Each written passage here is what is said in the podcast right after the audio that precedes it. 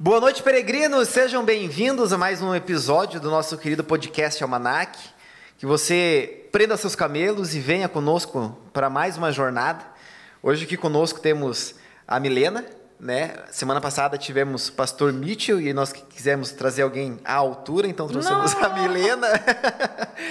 temos conosco Sem aqui pressão. também Leonard, que está é, guiando através dos mecanismos ali. Quem guia é Deus, né, Léo? Mas você está sendo usado por Deus para guiar ali.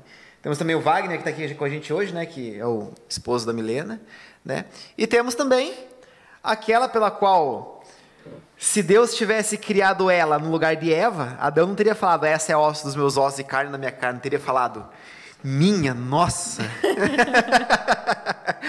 Teria declarações semanais ele teria, ele teria falado, louvado seja o nome do Senhor. é, já deu um belzinho na outra câmera aqui. É, vamos, vamos se ajustando aí.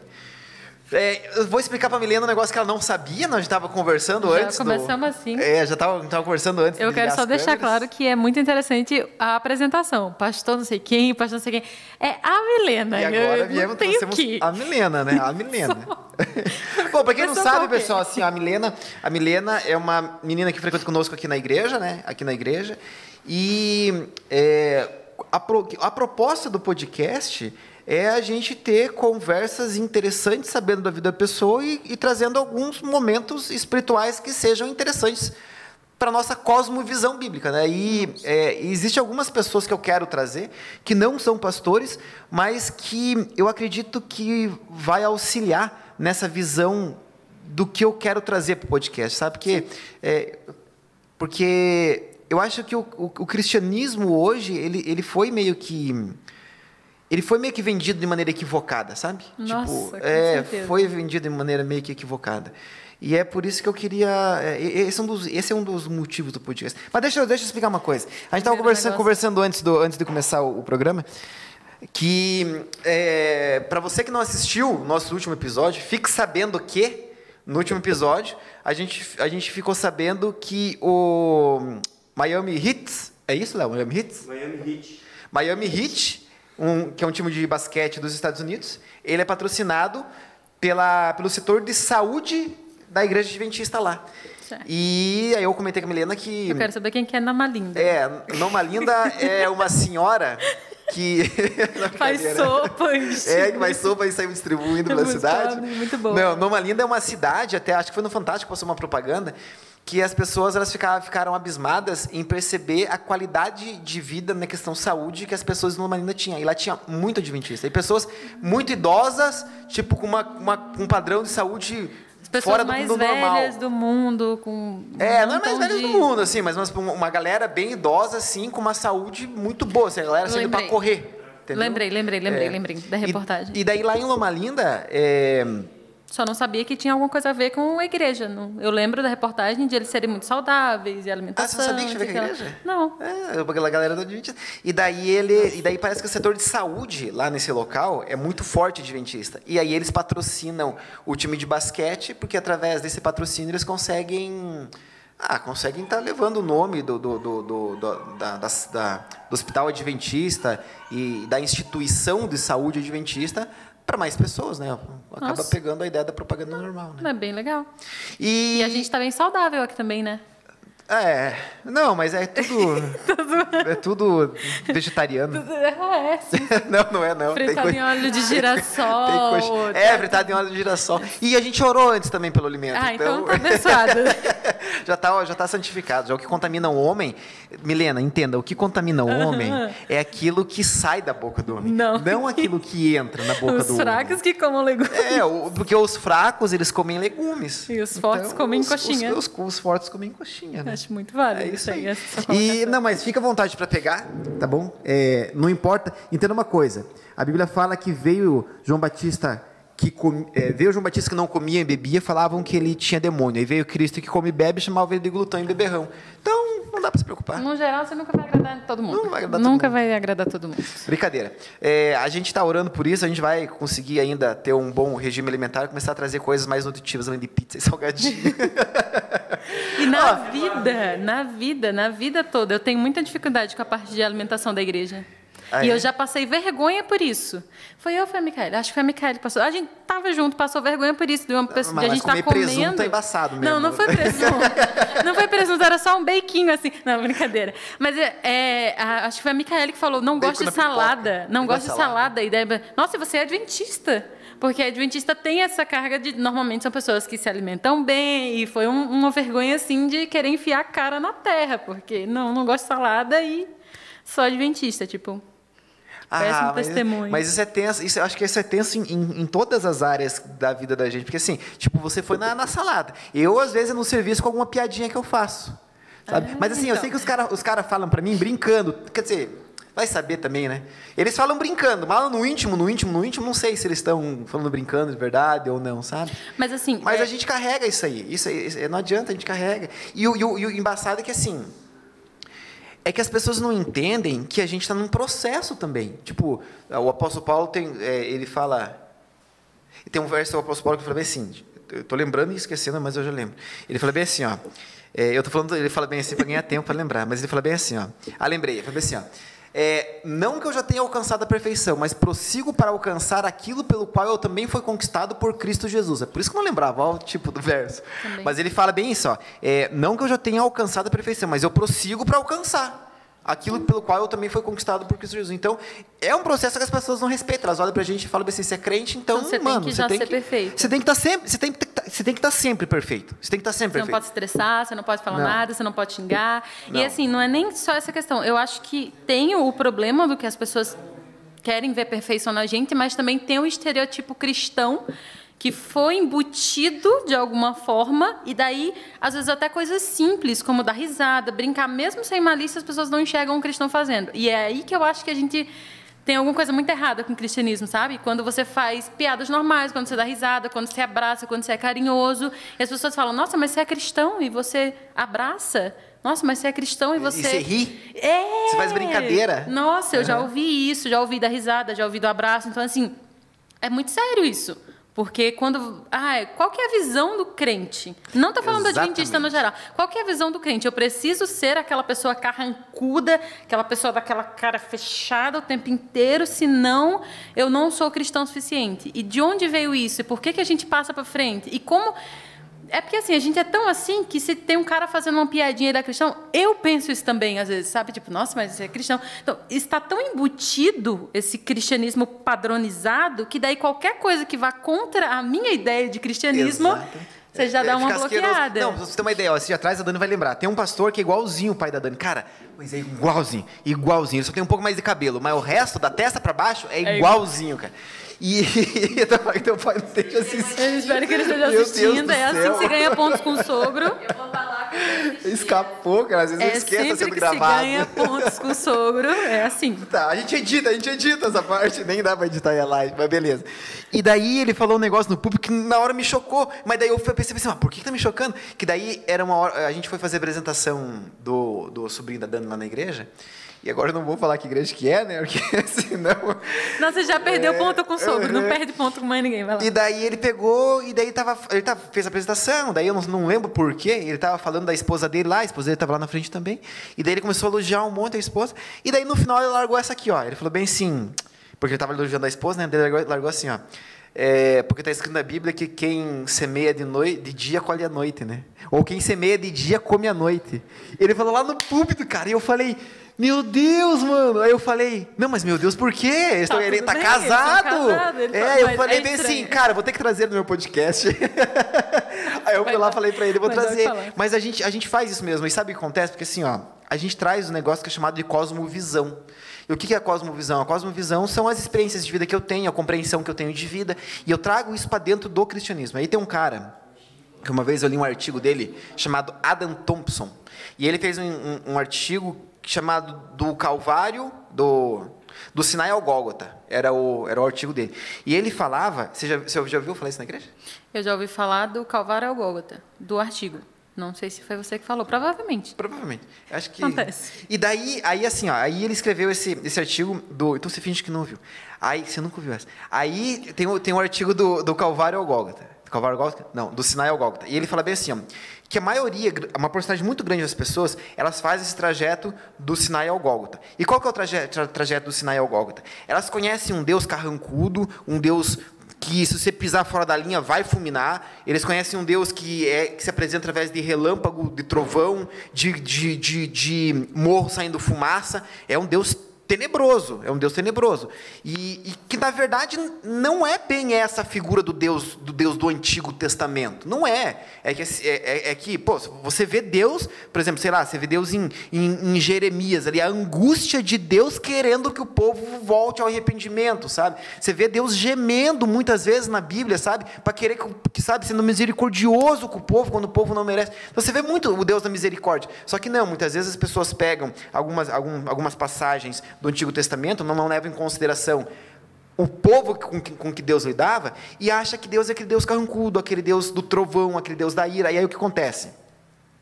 Aí nasce aquele, aquela, aquele, aquele cristianismo muito fundamentalista que usa a Bíblia não como espelho, usa como binóculo. E sabe qual é um grande problema disso aí? É que assim, ó, é, cara, assim, 90% das vezes para mim, e assim, posso estar errado, lógico, mas o que, que eu percebo na minha, na minha caminhada, qual é a minha cosmovisão nesse sentido? É que 90% das pessoas que ficam usando o cristianismo como binóculo, ou seja, para ficar olhando a vida do outro, e não usam como espelho, ou seja, para olhar para si mesmo, esse tipo de pessoa que normalmente fica se incomodando com as mínimas coisas dessa vida, é, são pessoas que estão escondendo algum pecado. Então, é, concordo com você na ideia e eu fui essa pessoa durante a minha juventude e a minha adolescência quase toda. É aí que eu queria entrar. Eu fui essa pessoa. Eu lembro, eu lembro de poucas coisas, relances, mas eu lembro que na minha escolinha infantil, eu fiquei lá até a quarta série, então eu era bem nova ainda. É, eu era conhecida, conhecida, e as professoras falavam isso para os meus pais, e eu era aplaudida por dizer para as pessoas que elas iam para o inferno. Nossa. Era o meu job, job description, que, como que, criança, criança. Que, que idade em que série? Olha, provavelmente ali uns nove, oito, porque eu fiquei naquela escolinha. Eu lembro da escolinha nessa faixa etária. Então, daí para baixo, mais não tinha. E eu lembro que eu falava para as professoras, tipo, professora, você está fumando, para de fumar, você vai para o inferno. E daí depois as professoras iam contava para os meus pais como uma coisa bonita. Os professores? Sim, era tipo, ai, ela é tão cristã, né? Não sei o que lá, você acredita que ela falou isso? Hahaha, é meu pai. Nossa, muito bem, filha, você está pregando o evangelho. É, era, eu era aplaudida por condenar as pessoas. E era e eu fazia isso o tempo inteiro. E essas pessoas com que você condenava não eram pessoas tipo adventistas e não eram pessoas adventistas? Não eram assim. adventistas, não eram cristãos. É, não eram cristãos? Não eram adventistas, não eram cristãos. Não tenho contato, tipo, nunca mais tive, mas eu vim de uma base cristã, muito, eu sou adventista de berço, eu vim de uma base cristã muito forte e eu fazia isso com todo mundo. E, e você, olha só, perceba que essa visão de essa visão que a gente está falando agora de cristianismo, essa, esse tipo de enxergar o cristianismo, ele não é enxergado só pelos cristãos. Muitas vezes ele é enxergado por pessoas de que fora. não de fora que não são cristãos também. Era aplaudido, é. era tipo assim. Ele ah, reforça, né? Exatamente. Se você quer saber se é errado ou não, pergunta para Milena. A Milena sabe quem vai para o inferno. Era mais ou menos assim, entendeu? Era tipo assim: eu quero ser um dia como a Milena para não ir para o inferno. Outros coleguinhas daquela forma. Então assim, eu vim embutida dessa religião, não condeno meus pais porque eles criam no que era passado para uhum. eles, obviamente, uhum. mas eu vim dessa forma por muito tempo. E são cargas difíceis de você se libertar. Difíceis. Hoje eu tenho uma outra visão. Eu, eu fui nos, nos todos os extremos. Eu conheço o extremo da, do legalismo, o extremo da libertinagem. Fui para todos os extremos até tentar ficar ali no meio termo, mas esse é a parte mais difícil de você se libertar. Porque até hoje, às vezes, eu me pego fazendo coisas, mesmo que seja só rapidamente, mentalmente ali, tipo, ei, sabe? Primeira vez que cheguei em Curitiba, na festinha da empresa, tinha coca, e a menina que era adventista bebeu. Eu estava com 20, eu vim para Curitiba com 20 anos.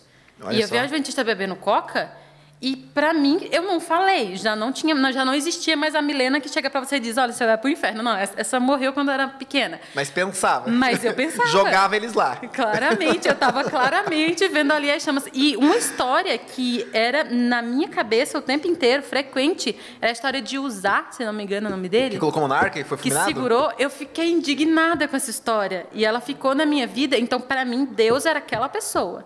Ele mandou carregar a arca no ombro, com os bichinhos bonitinhos. Você colocou em cima de uma carroça que era mais fácil, a arca caiu, te matei, e é assim.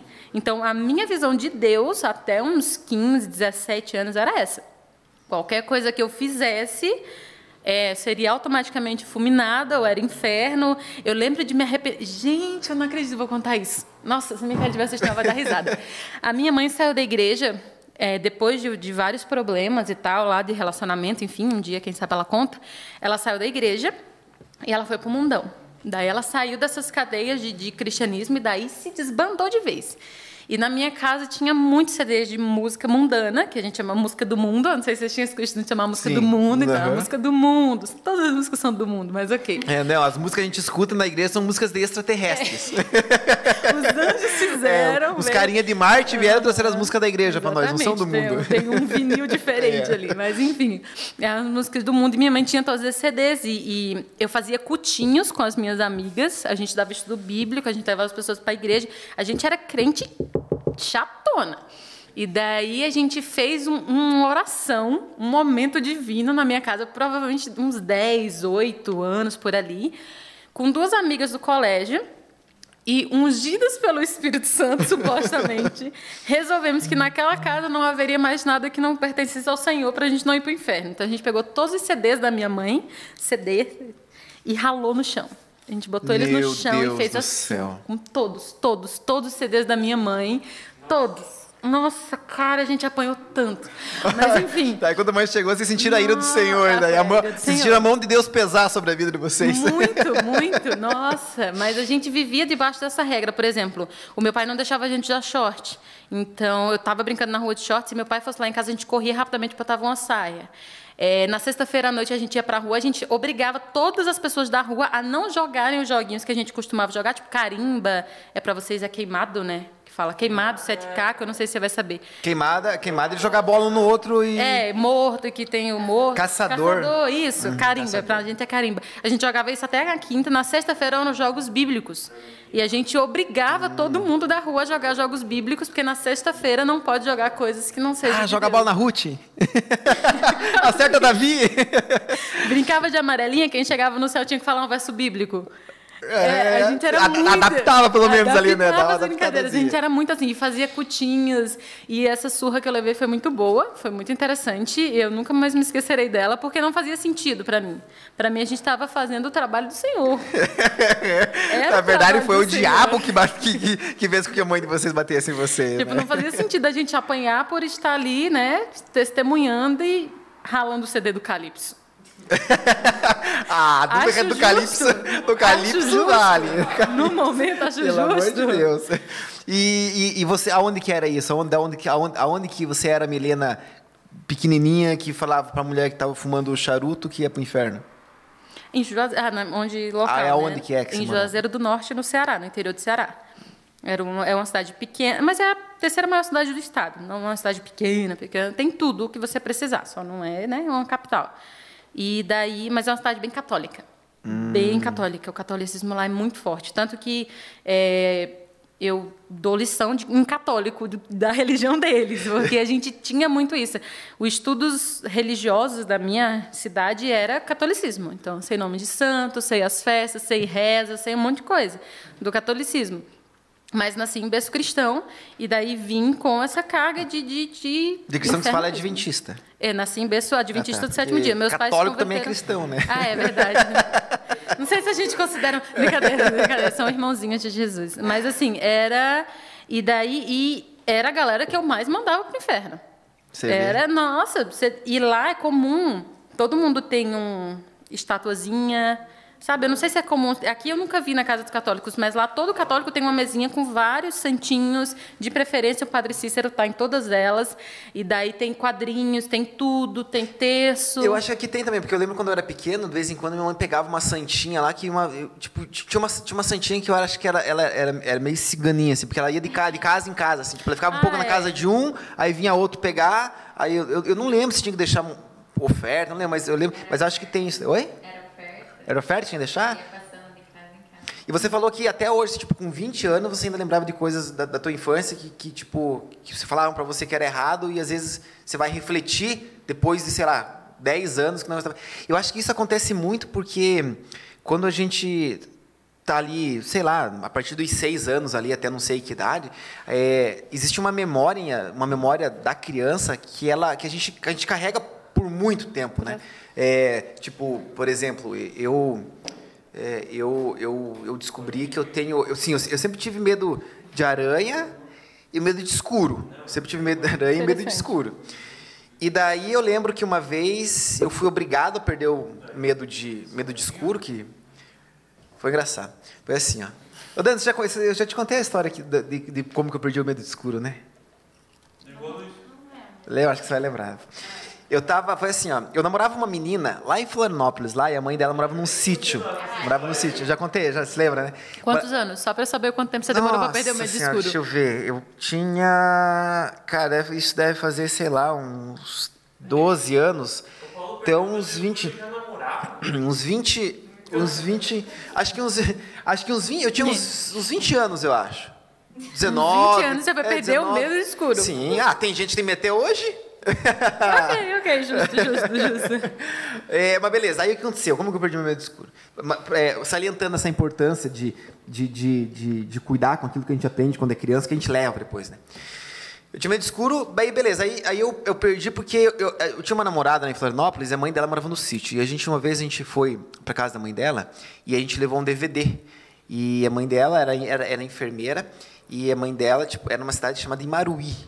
É, ah, eu- ah, é, perto de Imbituba. Tá. Em Bituba, eu acho.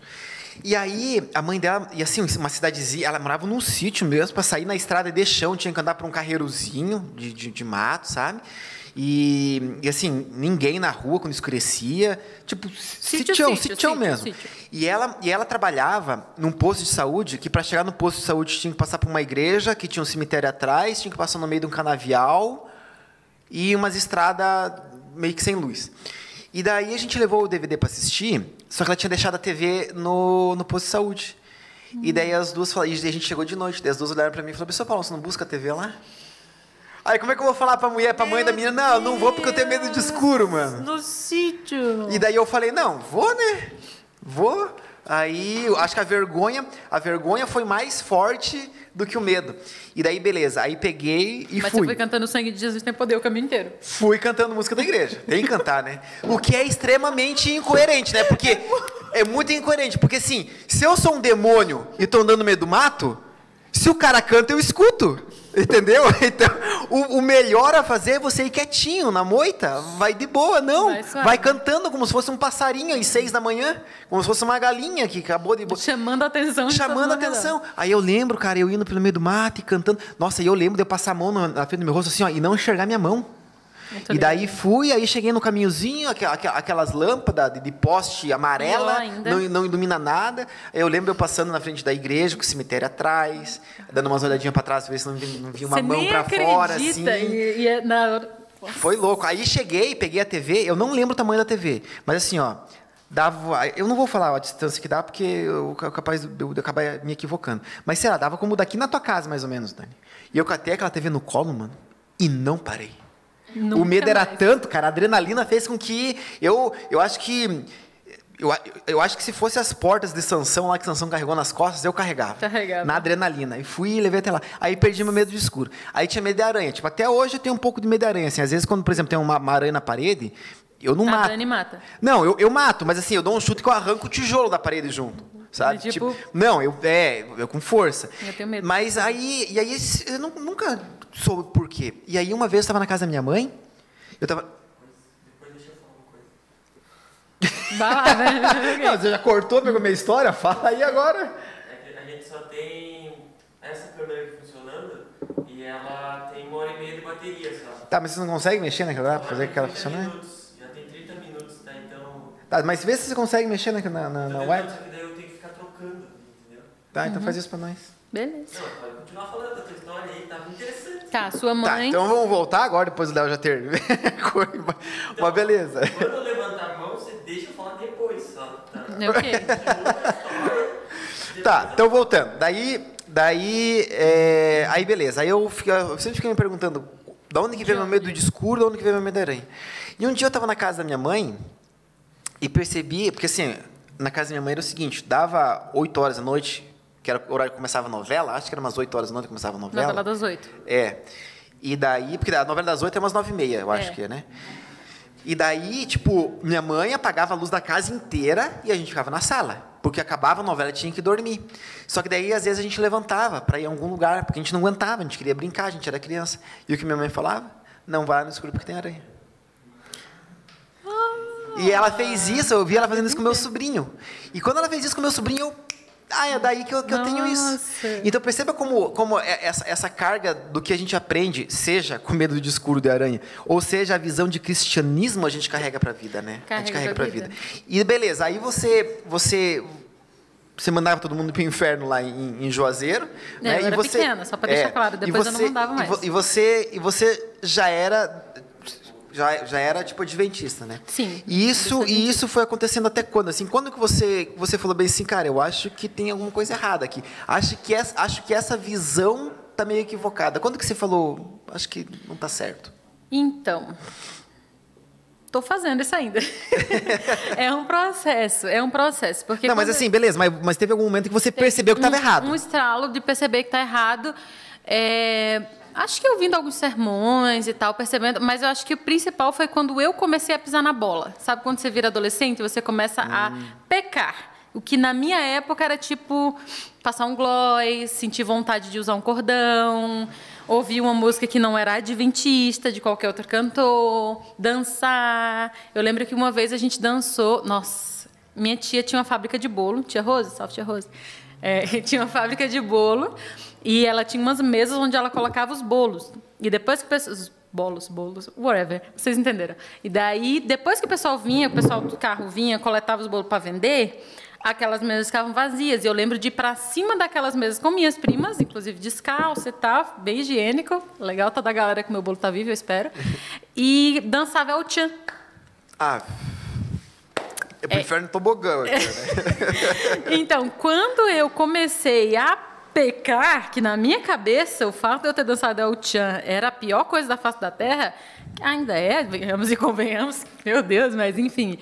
É, e eu passava pelo processo do arrependimento e necessitava de perdão, eu comecei a parar de querer mandar as pessoas para o inferno. Porque se eu mandasse na mesma proporção, eu ia junto. Que, no geral, é, é meio que a ideia da graça, só que da forma errada, né? Era uma ideia errada. Então, eu passei a ter um pouquinho mais de tato, não mandava para o inferno, mas dizia, falava da necessidade de arrependimento. Então falava, continuava falando para as pessoas tipo, ah, você está errada porque você fuma, você está errado porque você bebe, mas Jesus te ama, para de beber. Então passo, mudei o, o, o texto, ao invés de tipo, você vai para o inferno, era tipo, para, se arrepende e vai para o céu, entendeu? Mudei o contexto, mas a ideia ainda estava totalmente errada. A, a, é, tem uma série no Netflix, The Good Place. É uma série bem bobinha, uma sitcom bem bobinha.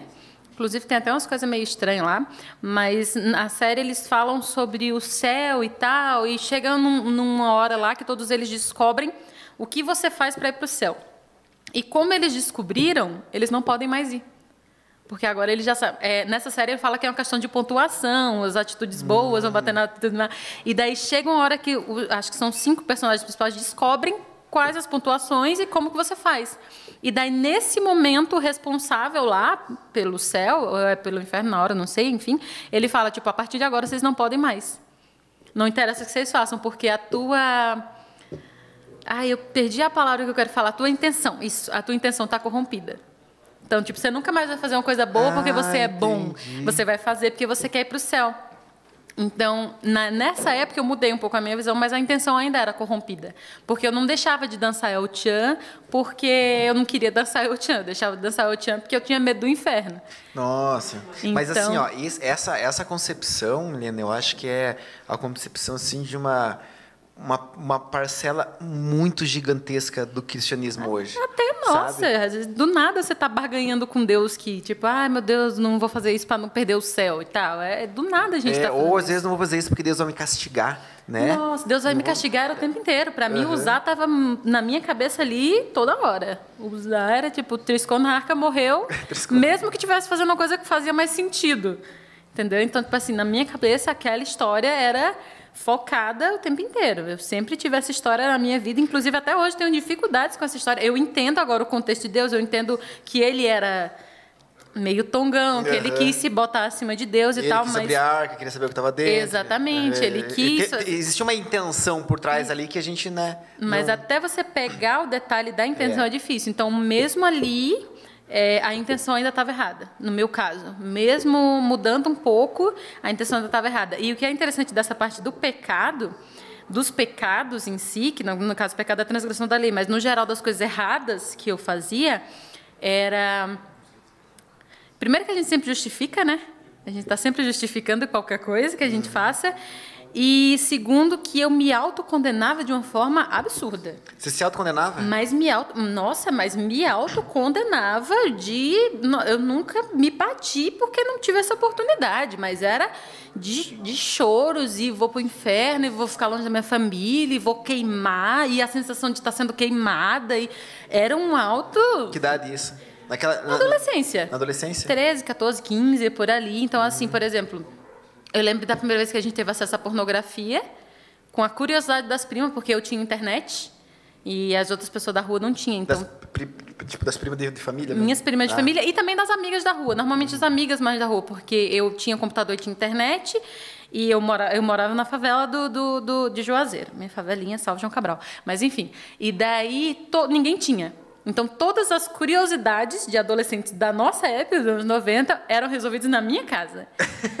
Então a gente tinha acesso a coisas a pornografias, a jogos, a fotos, tipo, pesquisar o que que era, ver a primeira vez e tal. E isso tudo me gerava uma culpa.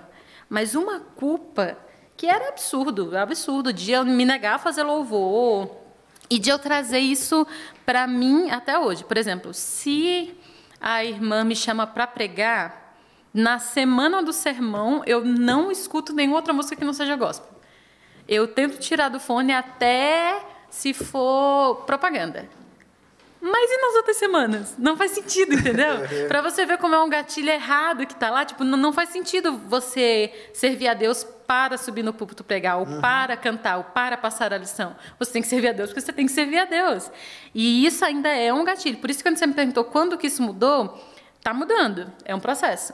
É, eu já fui dos dois extremos, do, do legalismo, do nossa, a saia tem que ser longa, e engraçado como Deus falou comigo em todos eles. Eu lembro de Deus falar comigo em todos eles. Primeira vez que eu lembro de, de ter uma experiência com Deus foi bem boba, bem bobo, mas eu estava bem nessa fase do todo mundo vai para o inferno. E eu lembro que uma professora, que eu parei de mandar ela para o inferno, eu acho, ela falou para mim, falou, nossa, você é crente, nem parece. E eu fiquei indignada com aquilo. Nossa, eu chorei. Eu, nesse mesmo coleginho, no Colégio Conquista, só que mais para frente. Eu estava no quarto ano, eu acho. Quarta série, na época, que é o terceiro ano hoje, mas enfim. E eu lembro que eu chorei, fiquei bem triste. E eu fiquei questionando Deus, mas Deus, eu estou fazendo tudo certo, eu vou na igreja, eu levo minha oferta. Eu tinha tabelinha de dízimo, eu já dizimava desde pequena com o dinheiro do lanche. Se minha mãe me dava um real, eu tinha que tirar 10 centavos para o dízimo e tal. Então, a gente tinha tabelinhas de anotar ali e tal. Estou fazendo tudo certo e não entendo, porque as pessoas me veem como cristão. Estou tentando, Deus, sei que lá me ajuda. E umas semanas depois, eu lembro de estar num ponto de ônibus, é uma das poucas coisas que eu lembro. Eu estava no ponto de ônibus perto da minha casa e eu estava com uma saia que eu lembro como se fosse hoje. Ela era acima do joelho.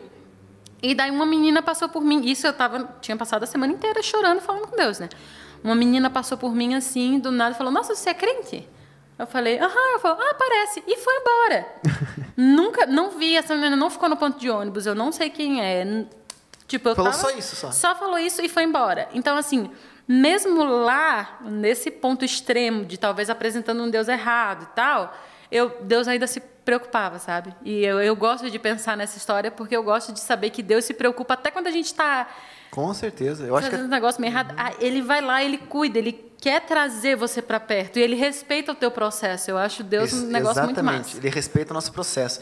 E esse processo de compreensão que a gente eu estava falando no começo lá sobre essa caminhada do, do, do Sinai ao Gólgota, que Adam Thompson escreveu, ele fala que as pessoas elas saem do, do, do Sinai ao Gólgota, é do Sinai ao Gólgota, elas saem do Sinai. A gente fala do Calvário ao começam- Gólgota, Calvário É. ao Gólgota é a mesma coisa. Do, do, do- essa caminhada do, do Sinai até o Gólgota é uma caminhada onde a maioria das pessoas passam, que é enxergar Deus como um Deus tirano, e conforme o tempo vai passando, você chega no, no, no Deus do Calvário, que é o Deus da misericórdia, que é o Deus do amor, que é o Deus da paciência, sabe? Só que assim não adianta, é um trajeto. E esse e esse essa ideia de utilitarismo que a gente carrega dentro da gente, é, ela ela ela ela é, no- ela é notória nas atitudes, que nem você falou, nas atitudes que a gente tem no dia a dia. Tipo, ah, se eu não sair de casa sem fazer uma oração, eu vou encontrar o diabo na rua. né? Quantas vezes já, a gente já, eu já escutei essa frase, sabe? Em, em- em- em sermões, em palestras, em livros, em, em Se você tudo, não acorda às 5 da manhã para ler a Bíblia, você tá, não está se encontrando Deus no primeiro horário. É, e- Mas, tipo, e- se meu primeiro horário for meio-dia, e aí, entendeu? É, É- E, e a ideia, e a ideia assim, a ideia é se preocupar. O, o problema desse, dessa ideia do utilitarismo é você ficar se preocupando com a consequência, seja ela positiva ou negativa, sabe? Eu acho que agir se preocupando com as consequências faz exatamente aquilo que estava falando no começo. Por mais que você haja de maneira certa, você age, pelo- age pelo motivo errado, porque assim o céu não tem que ser o céu por causa das ruas de ouro.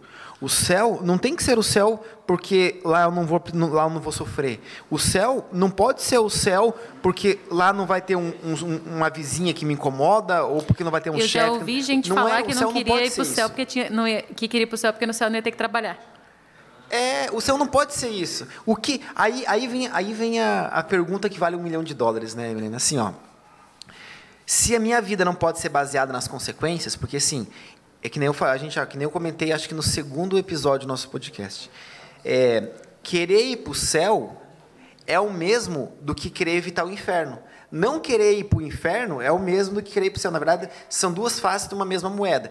Mas assim, se as minhas atitudes não devem ser baseadas nas consequências, se eu não devo ir para o céu porque eu quero parar de sofrer aqui na Terra, qual que é o motivo, e aqui vem a pergunta de um milhão de, de reais, qual que é o motivo, então, de eu querer ir para o céu se não é isso? Qual que é o motivo, então, de eu ter uma boa ação? Qual que é o motivo, então, Milena, de você chegar para uma pe- pessoa que está fumando e falar que ela não deveria fumar? Lógico, assim, deixando de lado a ideia de eu não ter que ficar me intrometendo na vida dos Sim, outros. é, Mas, assim, é uma ótima é, ideia essa. é, é a melhor ideia. Mas assim, qual que é a ideia, então? Por que, que eu preciso. Por, por que, que eu vou para o céu, então, se, se, se não é por causa das ruas de ouro, por causa do descanso eternal? Por que, que eu tenho que fazer o bem nessa terra se não é, sei lá, pelas consequências? Por que, que eu tenho que evitar de fazer o que é errado se não é pelas consequências ruins que vem na minha vida? Eu passei e passo ainda muitas horas conversando com Deus sobre isso.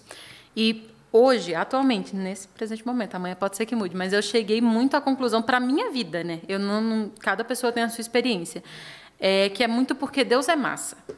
Eu quero muito para o céu porque Deus é massa. Eu quero muito conhecer Deus. Tipo, Deus, Jesus e tal, a galera toda. Meu anjo, nossa. é, a minha porta de infância tem escrito lá que eu dei um nome a meu anjo, chamava ele por específico o nome dele, mas enfim. Porque Deus é massa. Porque, assim, isso nunca me atraiu. As ruas de ouro, o não sei o que lá, nunca foi algo que me atraiu. Da mesma forma, é, a ideia de. Cara, as pessoas vão muito me condenar porque eu vou falar isso, mas assim, não me atraía o céu porque é chato. Quando você Mas fala como para o que- adolescente. Mas como que não vai ser chato, Selma? Pois é, desculpa. Vai ser é. chato. Você fala para adolescente, chato. ó, você Pela não pode dançar. que a gente tem errada do que é o céu, é muito chato, cara. Ai, você não pode dançar, você não pode comer, você não pode beber, você não pode fumar, você não pode se divertir, você não pode sair, você não pode ter amigos, você não pode conversar, É. você não pode fazer nada. E você não vai fazer tudo isso para ir para o céu. Aí você fica, meu, eu vou ficar Vou a eternidade tocando harpa. É, sentada na nuvenzinha. Não, isso é muito chato. E eu cheguei nesse Uhum. ponto que foi para onde, quando eu fui para o outro lado do, do rolê, que foi tipo, isso é muito chato, não faz sentido, não tem lógica. E eu vi recentemente um, um- um conhecido lá, ele até ele falando sobre isso, tipo, cara, eu não quero ir porque é chatão. Porque quem vai estar lá são essas pessoas chatonas. E ele fala bem assim, na verdade é o stand-up comedy, eu acho que um um humorista fala que, Deve ser o Afonso, É, Afonso Padilha. que eu quero ir pro inferno porque meus amigos vão estar tudo lá. Ah, não sei. Ele, eu, sei, eu não sei quem que fala, eu sei que eles falam, tipo assim, ah, eu não vou ir pro céu, que eu não vou conhecer ninguém, é melhor pro inferno, meus amigos vão estar tudo lá. E assim, o conceito de céu, o conceito de cristianismo, o conceito de Deus, o conceito, se perde demais no, nosso, no cristianismo geral. E eu sei que se perdeu na minha vida também, na hora de falar para outras pessoas. É, eu tive uma visão, uma história que, que me lembra muito isso, foi um segundo encontro ali que eu tive. Meus encontros com Deus foram todos bem simples. Não vai ter nenhuma história extraordinária aqui, não. Não, tem, não teve aparição, sarça ardente, mas é, eu tive um amigo, Jameson. Inclusive, hoje eu vi uma lembrança dele no Facebook. Ele faleceu de leucemia. É, eu estava no terceiro ano do ensino médio, então faz uma, uma galera de tempo aí, não vou lembrar quantos anos exatamente. Eu acho que eu estava com 16 para 17, porque eu lembro que, ele, que eu fui no aniversário dele de 18. E quando ele me contou que estava com leucemia, ele falou que não aguentava mais crente indo na casa dele para tentar fazer ele se converter para se curar. Meu Deus, cara. E daí, eu sou cristã, ele sabia que eu era cristã, a gente tinha esse contato de, ah, estou indo na igreja e tal. Ele era meu melhor amigo na época. E daí, quando ele falou isso para mim, deu um estralo muito grande, sabe? Ele falou que teve determinada religião, que eu não vou falar, que chegou a ir lá espantar demônios do colchão dele. Do local onde ele estava dormindo, bater no colchão, assim, fazer aquela, aquele furdunço para espantar os demônios. E eu conhecia o Jameson, ele não era cristão, mas ele era a melhor pessoa do mundo, na minha visão. Ele era um amor de pessoa, ele era um querido, ele era maravilhoso. Então, eu não aceitava que alguém dissesse, na época que ele estava doente porque tinha algum demônio ali, ou que ele tinha que se converter para se curar. Então, eu me calei. Eu lembro de conversar com ele sobre a vida, conversar com ele sobre qualquer coisa, mas eu não falava sobre cristianismo, não falava sobre Deus, não falava tal. Eu falava, vai dar certo, vai se curar, estou orando por você, e era o máximo, e ficava nisso. Depois que ele faleceu, teve um acampamento de carnaval.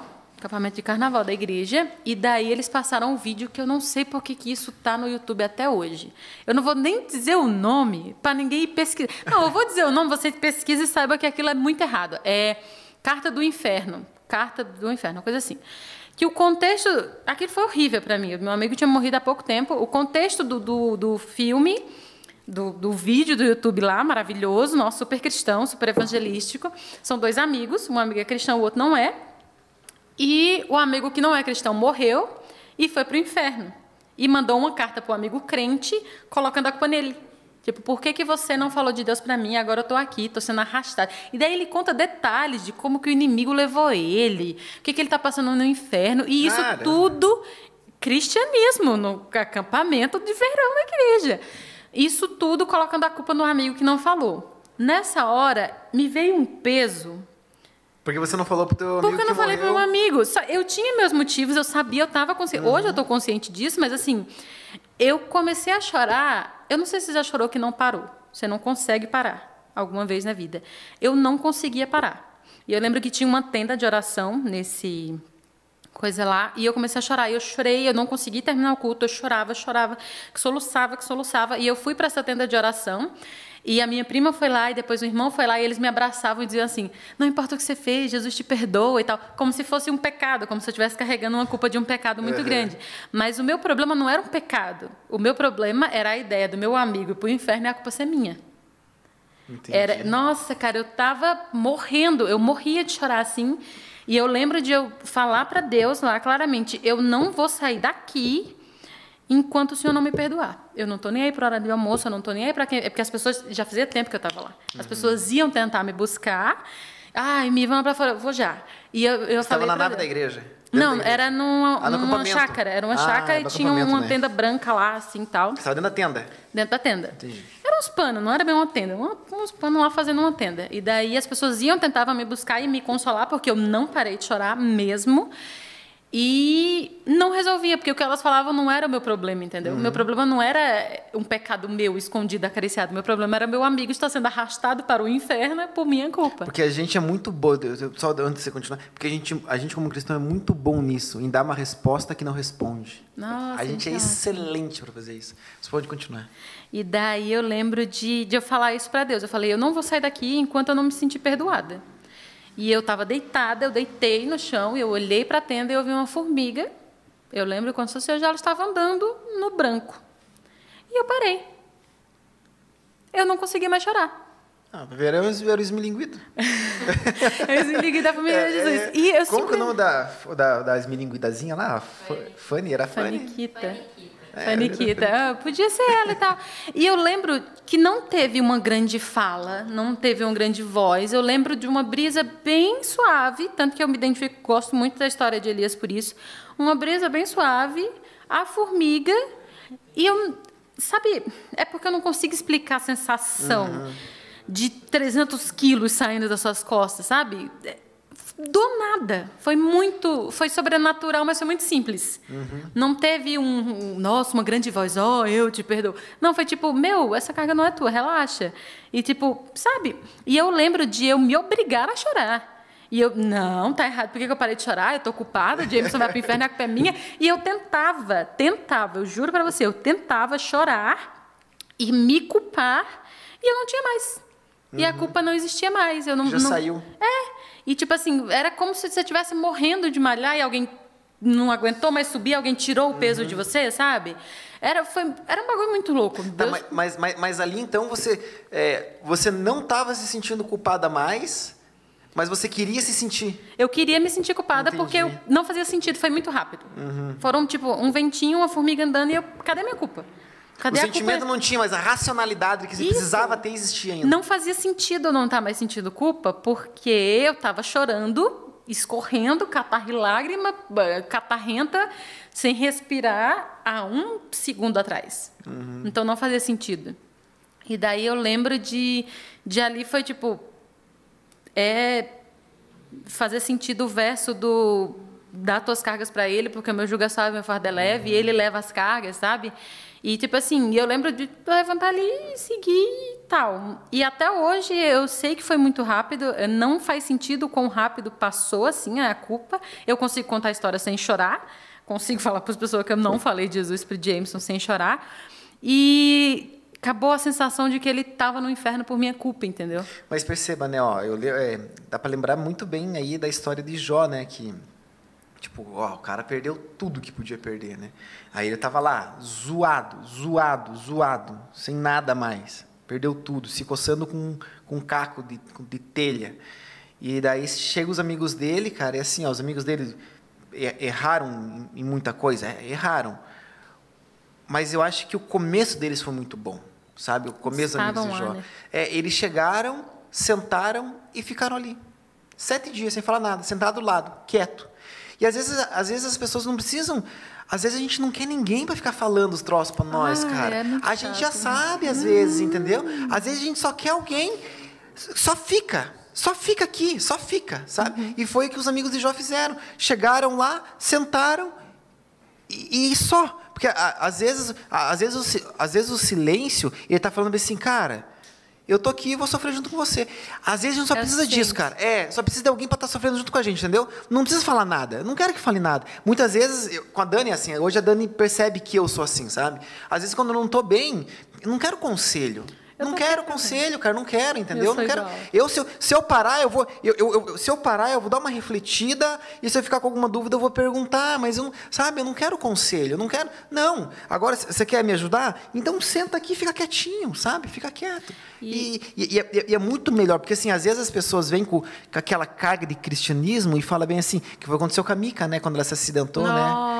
Chega pra você e fala bem assim, que é que os amigos de Jó. Porque assim, ó, os amigos de Jó estavam certos até começar a falar. Na hora que Quando eles a boca, começaram a, a falar, começou a fazer. E aí, a- a- às vezes, a gente, como, como cristão, é igual, sabe? Porque daí a gente quer falar bem assim, a gente quer, a gente quer encontrar uma justificativa A gente quer ser o pra merda toda. Entendeu? A gente quer encontrar uma justificativa. A gente quer saber é, aonde que começou o desarranjo. Entendeu? Qual que foi a comida que você comeu que deu errado. deu entendeu? errado. Não, não quero saber isso daí, entende? Às vezes Eu já sei. É, já sei. E às, vezes, e às vezes não tem motivo. Tipo, cara, pra Jó, tipo, Não qual tem. que é o motivo? Cara, qual que é o motivo? Como que você vai explicar? E aí as pessoas chegam e falam, falando assim, não, mas você tem pegado escondido, sabe? Cara, isso acontecia, isso aconteceu muito comigo na comportagem, sabe? Tipo, quando fui comportar. Cara, trabalhava que nem um louco, que nem um louco, que nem um louco. E às vezes não rendia, sabe? Não ia. E daí as pessoas vinham perguntar pra mim, pra mim falavam assim, cara, então você tem que orar. Tipo, Deus não tá te abençoando, às vezes por causa de alguma coisa que você está fazendo errado. E aí você fica, Aí você fica nisso aí, fica pensando, cara, e se eu tivesse pregado pro cara antes do cara morrer, mano? E Mas você fez certo. Deus leva carga que não é dele e a gente cria um monstro de Deus que faz com que outras pessoas não queiram saber quem é Deus. Sabe qual é o problema? de- sabe qual é o problema dessa filosofia equivocada do cristianismo? É que você faz novos discípulos. Essa que é a treta.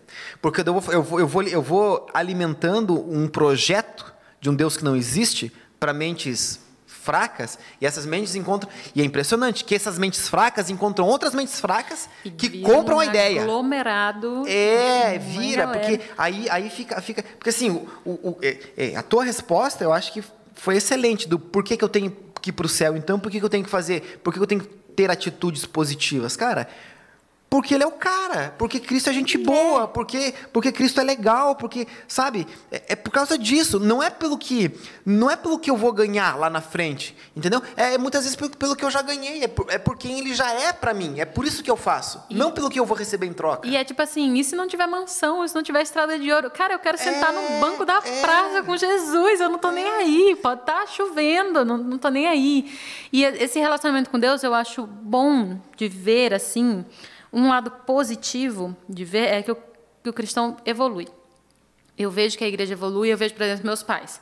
Meu pai era o cara que não podia ter TV em casa. E hoje eu vejo que ele evoluiu como pessoa e como cristão. E eu vejo isso na minha mãe também, que ela também era a pessoa que me educou daquela forma. Ela evoluiu muito como cristã. Só que existem feridas que não saem. Por exemplo, eu lembro de estar conversando com a minha avó, agora, uma vez que eles estavam aqui, eu falei: vó, a gente é salvo pela graça, porque a minha avó é bem legalista, bem legalista. Vó, a gente é salvo pela graça. Ela falou: é, mas seremos julgados pela lei. Eu falei: vó, a gente já foi julgado e condenado. A gente está todo mundo, você não está entendendo? A gente já está condenadíssimo. Aí Jesus veio e resolveu. Se a gente fosse ser julgado ainda, Jesus ia ficar morrendo, morrendo, morrendo, morrendo. A gente já foi condenado. A gente está condenado. Nós somos ninguém. E daí Jesus veio e, graças a ele, a gente tem algum acesso à salvação, alguma oportunidade miraculosa que a gente não merece de salvação. E daí eu lembro de conversar isso com ela, mas, tipo assim, a minha avó é a pessoa que dá estudo bíblico. A minha avó é a pessoa que ensina de Deus. E a minha avó é cristã mais tempo que eu. E, tipo, e ainda tem aquela ideia, não, mas você, nós somos salvos pela graça, mas a gente vai ser condenado pela lei, então você, por gentileza, e, tipo, e traz uma carga para a lei, traz uma carga para Deus, traz uma carga que não existe, sabe? E daí as pessoas pegam pegam abuso. Eu conheço gente que tem abuso de crente, assim. Eu conheço pessoas que, que têm raiva. E é difícil você chegar nessas pessoas para conversar de Deus, para falar o quanto Deus é massa, porque Deus é massa, Deus é massa. Ah, eu vi uma frase maravilhosa, eu tenho que tatuar essa frase na testa. Jesus é muito legal que estraga o fã-clube. É muito boa essa frase, porque é muito isso. Deus é massa, mas o fã-clube dele não ajuda. Ga- O fã-clube não colabora. E daí, tipo, você chega para essas pessoas e pessoas que estão feridas e pessoas que têm, têm vazios existenciais enormes que só Deus poderia resolver, mas você não tem espaço para falar de Deus porque Já tá manchada demais a imagem. porque a gente falou de igreja, porque a gente falou de cristianismo, porque a gente falou de carga, porque a gente falou de peso. Eu não estou falando aqui da, da importância da lei. A gente sabe, a gente é cristão, a gente sabe a importância de fazer as coisas certas. É básico isso aí. Você sabe que não pode matar uma pessoa. Mas, tipo assim, falar de Deus é mais importante, entendeu? E a gente fala pouco de Deus, a gente fala muito de tantas outras coisas de Deus, do Deus que é massa. Deus é massa. A gente não fala dele. Agora, porque é, duas coisas que estão na minha mente. A primeira, é, duas coisas. Eu vou falar uma e talvez, talvez eu esqueça a segunda, mas eu vou falar uma. Acontece. É. Mas assim, ó, por que, que Deus é massa, menina? O, o que que, por que, que Deus é massa? O, o- por que, que Deus é massa? Pela graça. Porque assim, ó, eu estou lendo um livro recente, daí o pastor falou: qual é a diferença do cristianismo para todas as outras religiões? A graça. Ponto. É a única diferença. Você sempre vai encontrar religiões que têm regras para seguir, o cristianismo tem regras para seguir. Formas de salvação, formas de salvação. Um céu, um paraíso, um céu, um paraíso. Um- uma forma de punição, um inferno, todas têm. A única forma de diferença é a graça. É, porque não faz sentido. A lógica de Deus não, não faz sentido. É por isso que eu acho que Deus é massa, é por isso que eu preciso. Porque não tem lógica. Não tem lógica. A graça não faz sentido. É, é- nada do que Deus faz por nós tem lógica. Ele só faz, entendeu? Porque ele é massa. Entendi. E quando você pensa, tipo, não, eu, eu sou a pessoa que eu já cheguei a dizer, tipo, Deus, não faz sentido você me perdoar. Por gentileza, não faça isso, porque não tem lógica. Eu não, eu não sou a pessoa que consegue se mover por, sabe, tipo, estou afastada de Deus, adoeço e volto. Acredito que é uma forma de Deus falar com as pessoas, acredito que tem pessoas que precisam disso, mas eu não sou essa pessoa. Porque eu não gosto da, da ideia da hipocrisia. Para mim, para meu relacionamento com Deus, eu lembro de falar para Deus, não adianta eu eu falar abertamente, não adianta o Senhor me adoecer, porque eu não vou deixar de fazer isso, porque tipo eu não vou deixar de fazer só para eu melhorar e depois voltar a fazer. Então eu lembro de, de lavar essa roupa suja com Deus nesse nível, nesse nível de lavação de roupa suja com Deus, tipo não adianta. Isso aqui eu quero seguir esse caminho, vai ser esse caminho e tal. E Deus ele é muito massa. Eu lembro tem uma parábola de Jesus que ele conta que eu sempre odiei essa história. Ai, como eu odiei essa história. Minha infância inteira de adolescência e juventude eu odiava essa história, que é a parábola do cara que chama os trabalhadores. Nossa, me arrepiou. Odiei. Nossa, como eu odiava essa história. E daí, Sei, a galera que veio de manhã, trabalhou o dia inteiro, vai ganhar uma moeda. A galera que trabalhou meio-dia vai ganhar uma moeda. E a galera que chegou Faltando meia hora para acabar o trampo. vai ganhar a mesma moeda, não faz sentido. Só que a gente coloca, a gente não gosta dessa história, eu não gostava dessa história, porque eu sempre me coloquei como uma trabalhadora do primeiro horário. Uhum. Como uma pessoa que nasceu na igreja, como uma pessoa que está tentando fazer tudo certo, como uma pessoa que não usa saia curta, como uma pessoa que não dança o tchan mais, como uma pessoa que não fuma, não bebe. Então, eu mereço a moeda. Sim. Eu estou me esforçando pela moeda. Você tá trabalhando mais tempo, você abriu mão de coisas por mais tempo do que os outros. Exatamente. Os outros estão curtindo lá e você Não tá é aqui. justo. E você tá aqui, aham. Não é justo meu amigo que está na balada se converter aos 49 do segundo tempo e ganhar a mesma moeda ganhar que a mesma- eu. Aí, quando você tem o estralo de que você é provavelmente trabalhador que chegou por último, daí você quer a moeda. Aí a moeda se justifica. Daí a moeda você fica, não, mas eu preciso e tal. E da- é isso que não. Cara, Deus não faz sentido. Deixa, quer ver, ó, eu tenho, eu- você já viu a explicação que eu dei pra essa parábola já alguma vez? Não, Não? nunca ouvi você falar dessa parábola. Cara, ó, e, e assim, é, não é uma nova luz, tá? Já vou deixar bem Ok. claro para eu não ser, eu não ser excluído, mas não é uma nova luz. mas qual que é a minha percepção dessa parábola? Eu até é, falei de relance no, no episódio passado do podcast. A ideia é a seguinte, ó. A ideia que a gente tem normalmente é o quê? É que o cara que ganhou a- o mesmo salário trabalhando só meia hora no final do dia é o ladrão da cruz. Que passou a vida toda curtindo, aí lá na cruz falou que 49. Cristo era, era gente boa e que, eles, e que eles não podiam ficar zoando com Cristo porque Cristo era de boa. E aí o cara vai ganhar o mesmo, vai ganhar o mesmo benefício daquele que, que cresceu na igreja e passou a vida toda servindo a Deus e etc e O tal. cara que foi lá. É, e daí qual que é a explicação que é dada? A explicação que é dada é que é graça. Beleza. Qual que é a explicação que eu dou? Que me, que me conforta e que faz muito sentido para mim. É a seguinte. Quando eu coloco que o benefício... Agora eu vou, falando, eu vou, usar a parábola para explicar. Sim, sim. Quando eu coloco que o benefício está em não trabalhar, aí não faz sentido a parábola. Agora, se eu colocar que quem está sendo beneficiado não é o cara que está sem fazer nada, quem está sendo beneficiado é o cara que está trabalhando. Por exemplo, o que, que você mais gosta de fazer na vida? Assistir. Assistir? Tá, é, sei lá, filmes e séries. Isso. Tá. Então, digamos que assim, ó, que você, que vo- existe uma empresa, certo? E essa empresa, ela vai, ela vai disponibilizar um salário qualquer salário, sei lá, vai disponibilizar 1.500 reais por mês para as pessoas que assistirem as séries durante o dia e darem uma nota. Meu sonho. Seu sonho? da Ó, ótimo, vida. ok. Aí, aí, aí o que, que acontece? Algumas pessoas, nesse dia, são chamadas para trabalhar às 8 horas da manhã. Algumas pessoas são chamadas para trabalhar meio-dia, algumas são chamadas para trabalhar 3 horas da tarde, e algumas pessoas são chamadas para trabalhar 5 e meia da tarde.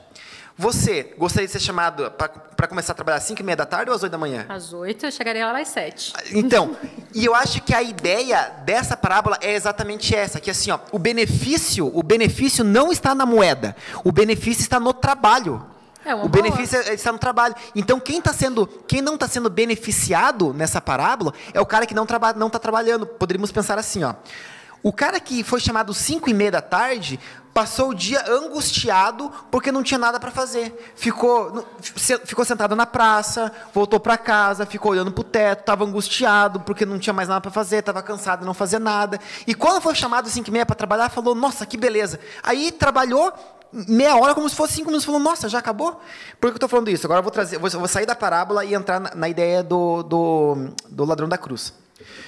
É, cara, se Jesus é massa, se Jesus é massa, quem perde não é o cara. Quem perde não é o cara que ficou pendurado na cruz, conheceu Jesus alguns segundos e morreu.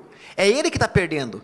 Entendeu? Quem, Quem é, viveu com Jesus. Quem viveu com Jesus é que está aproveitando. Só que o que a gente faz? A gente fala bem assim, não. Mas eu, é, eu passei a vida toda me esforçando para ser crente e o cara ficou curtindo o mundo, percebe? O cara está curtindo o mundo lá fora e daí ele se converteu no final da vida e vai receber o mesmo, mesmo benefício que eu. Não. O, o teu benefício é maior porque você passou muito tempo ao lado de alguém que você gosta. O problema é que, normalmente, é, o cristianismo não é Deus. O cristianismo é ser crente.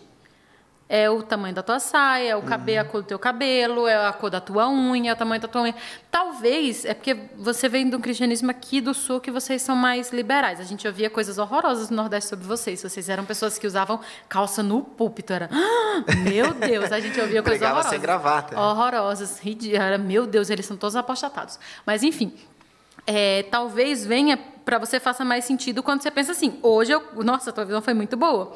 Mas quando você vem de um, de um cristianismo que não é Cristo a base, que a base é qualquer outra coisa. Eu passei metade da minha vida odiando a Ellen White com todas as minhas forças.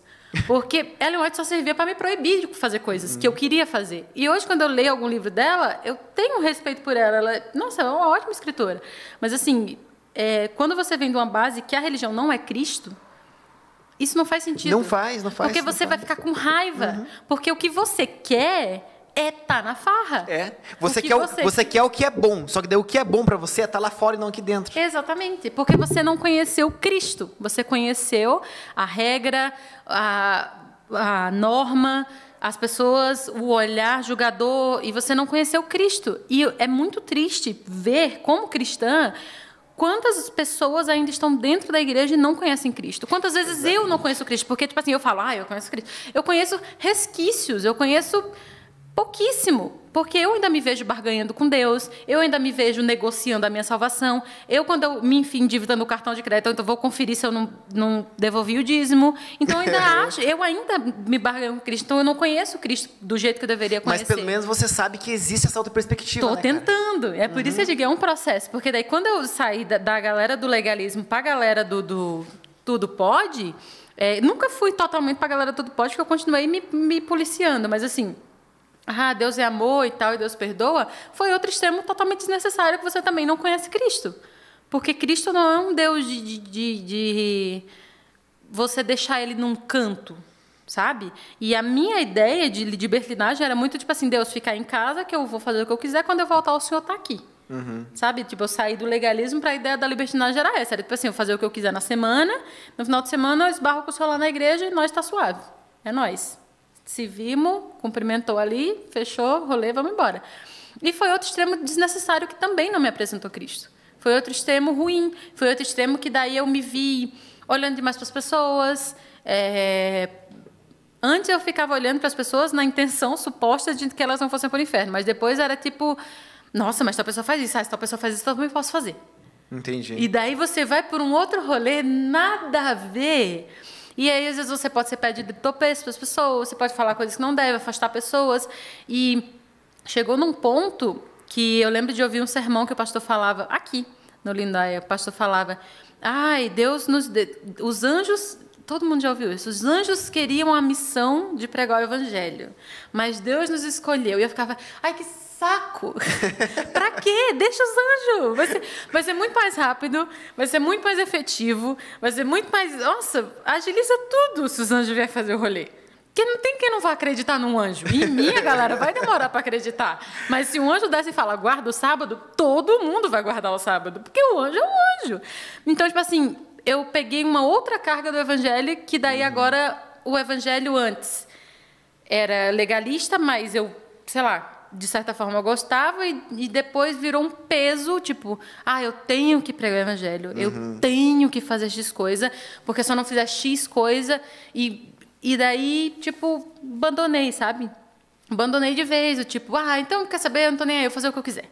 Aí vem as tatuagens que não tem nada a ver com isso, mas enfim, aí vem as tatuagens, eu vou fazer o que eu quiser, eu vou fazer o que eu quiser, do jeito que eu quiser, enfim. E foi outro extremo que você se afasta de Deus também.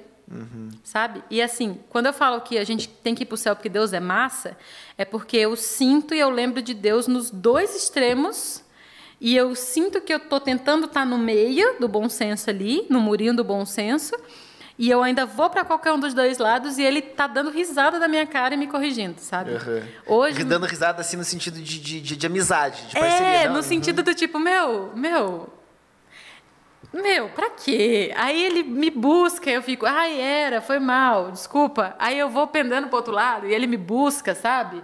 E eu vou nesse, nessa corda bamba pros dois lados e ele vai sempre me buscando e me puxando. Cara, e acho que esse é o processo, sabe? É Ó, muito bom. E, e assim, ó, essa, essa ideia, é, essa, por exemplo, assim, ó, essa ideia de você achar Deus massa por causa da graça é algo que eu, que eu comentei, acho que foi no, no- não sei se, não sei se comentei isso já no, no podcast, talvez tenha sido no primeiro, que é importante a gente tentar encontrar em Deus o que me faz achar ele massa, sabe? Por exemplo, para você é a graça, né? Cara, para mim é inteligência. Nossa, cara, eu eu acho ele, nossa, cara, eu acho Deus muito extraordinário. Ele, cara, é muito inteligente. É, é- e eu sou alguém assim, ó, que quando chegar, quando chegar na eternidade, sabe? Quando, quando, sei lá, quando ver Cristo, eu só queria que eu quero, cara, eu só quero ficar, eu só quero ficar ouvindo, sabe? Fala, o quê? Qualquer coisa, só fala, só fala.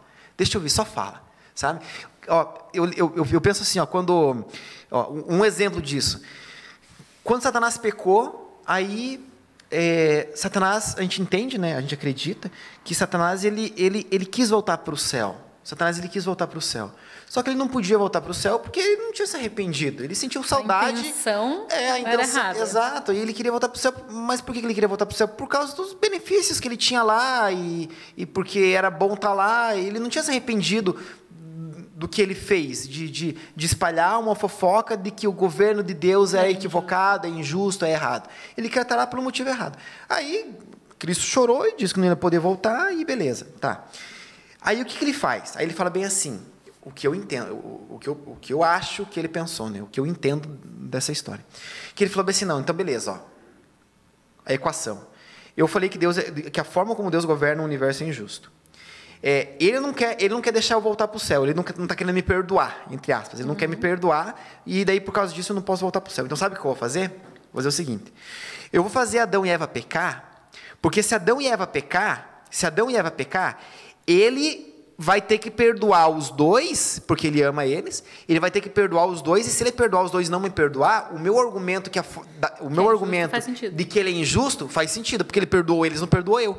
E se, e se ele não perdoar os dois, se não perdoar os dois, beleza, pelo menos aí eu vou ferir ele. Sabe? Tipo assim, não, você não vai me perdoar, então tá bom. Então eu vou, então eu vou levar junto os dois, os dois que você ama. E aí, o que dá a impressão? Que Satanás deu um checkmate em Deus, porque qualquer uma das decisões que Deus toma, tipo, ele, é, ele, eu não quero usar a palavra se, Deus se ferra, que vai ficar estranho. Mas assim, qualquer uma das duas decisões que Deus... Oi? É isso aí, Deus já sabe, ele leu É, ele perde isso. É. É, Então, assim, qualquer uma das duas decisões que Deus tomar, ele perde. Se ele perdoar Adão e Eva, tem que perdoar Satanás. Se ele não perdoar, ele- ele vai perder duas pessoas que ele ama. Então, assim, dá a impressão que Deus não tem para onde ir. Aí Deus encontra a terceira margem do rio. Sabe? Ele Deus sempre encontra. Cara, é, ele Deus é, é muito top. E daí ele fala bem assim: não, então é o seguinte, então tá bom. Então eu vou fazer o seguinte. Romanos, acho que. Romanos, eu não lembro que, o capítulo e verso que é, mas fala que. Acho que Romanos 8, 23, sei lá. Fala bem assim: que o salário do pecado é a morte. Então aquele que peca tem que morrer. Então ele chega e fala bem assim para Satanás: Ó, Satanás, o salário do pecado é a morte. Então tá, então agora Adão e Eva pecou, então eles vão ter que morrer. Aí Deus fala bem assim: não, então é o seguinte: eu vou viver uma vida sem pecado, e a vida que era de direito a mim, eu vou dar a todo aquele que quiser se arrepender. E aí o tabuleiro vira, porque daí quem recebe o cheque- checkmate agora é Satanás, entendeu? Então, assim, o, o, que, o, que, o, que, o que me deixa estupefado em Deus é essa inteligência, sabe? Que, que permeia a Bíblia, sabe? Tipo, eu já citei, vou citar de novo, que é Jó, sabe? Começa Jó ali e eu vejo o jeito deles, deles argumentarem um com o outro ali, sabe? E eu fico vendo, cara, Deus é muito inteligente, olha o raciocínio que ele tem, olha por onde ele vai, sabe? Então, assim, eu acho que pra gente se apaixonar por Por Deus, Deus. e entender o que é o cristianismo, o que é viver o cristianismo de verdade, cara, eu preciso começar a perceber em Cristo o que, que me chama atenção. E a partir do momento em que eu percebo em Cristo o que, que me chama atenção, aí eu posso viver o cristianismo de verdade. Cara, eu lembro que teve um sermão aqui recente. Como eu falei, isso é um processo, né? Teve um sermão recente, não. Foi antes da pandemia. É, Para mim, a pandemia é um grande branco. Mas, enfim.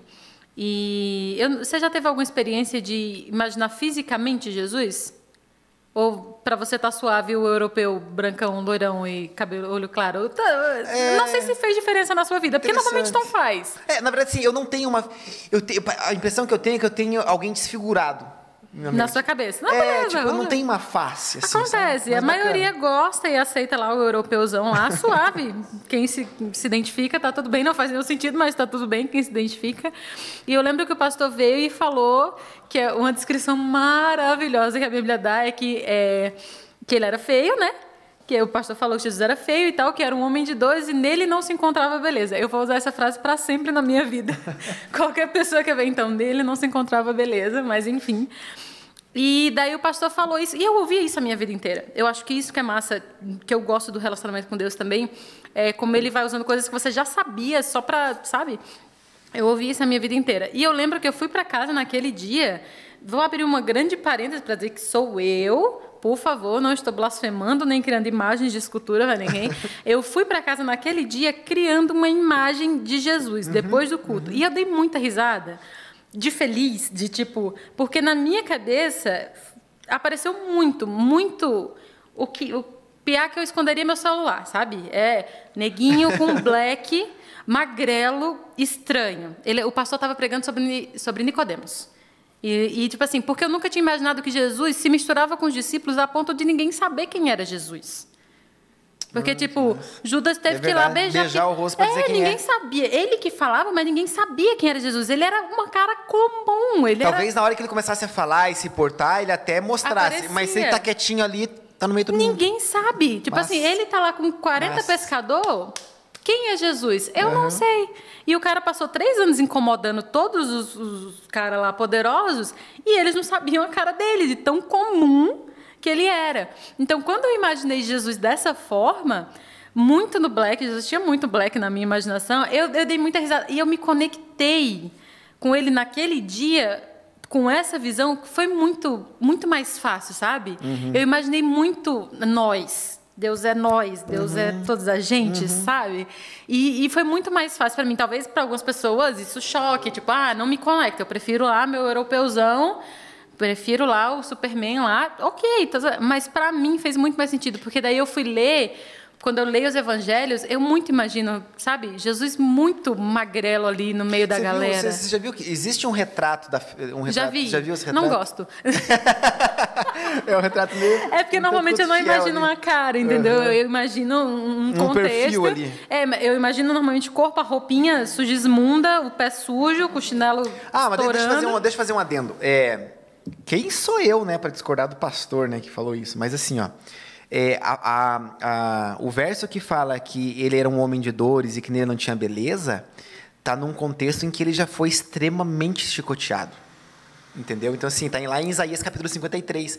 Começa falando sobre, sobre, sobre o, o, o servo sofredor, tanto que o título do, é o servo sofredor, e começa a falar do sofrimento dele. Do sofrimento dele, da Moído, cruz, etc lá. e tal. Não, nem tinha morrido ainda. Tipo, fala. fala Não, moído. isso, pra- é moído pelas nossas pros- Iniquidades, iniquidades, etc e tal. Então, assim, quando o verso fala que sobre, não, não, existe, não existia beleza.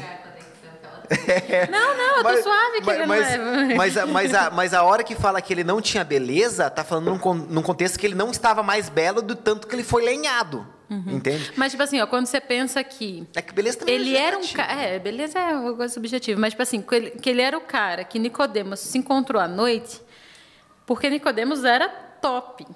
E Jesus ia ser vergonha, entendeu? Jesus, ele era o cara que ia ser vergonha se esbarrar com ele, entendeu?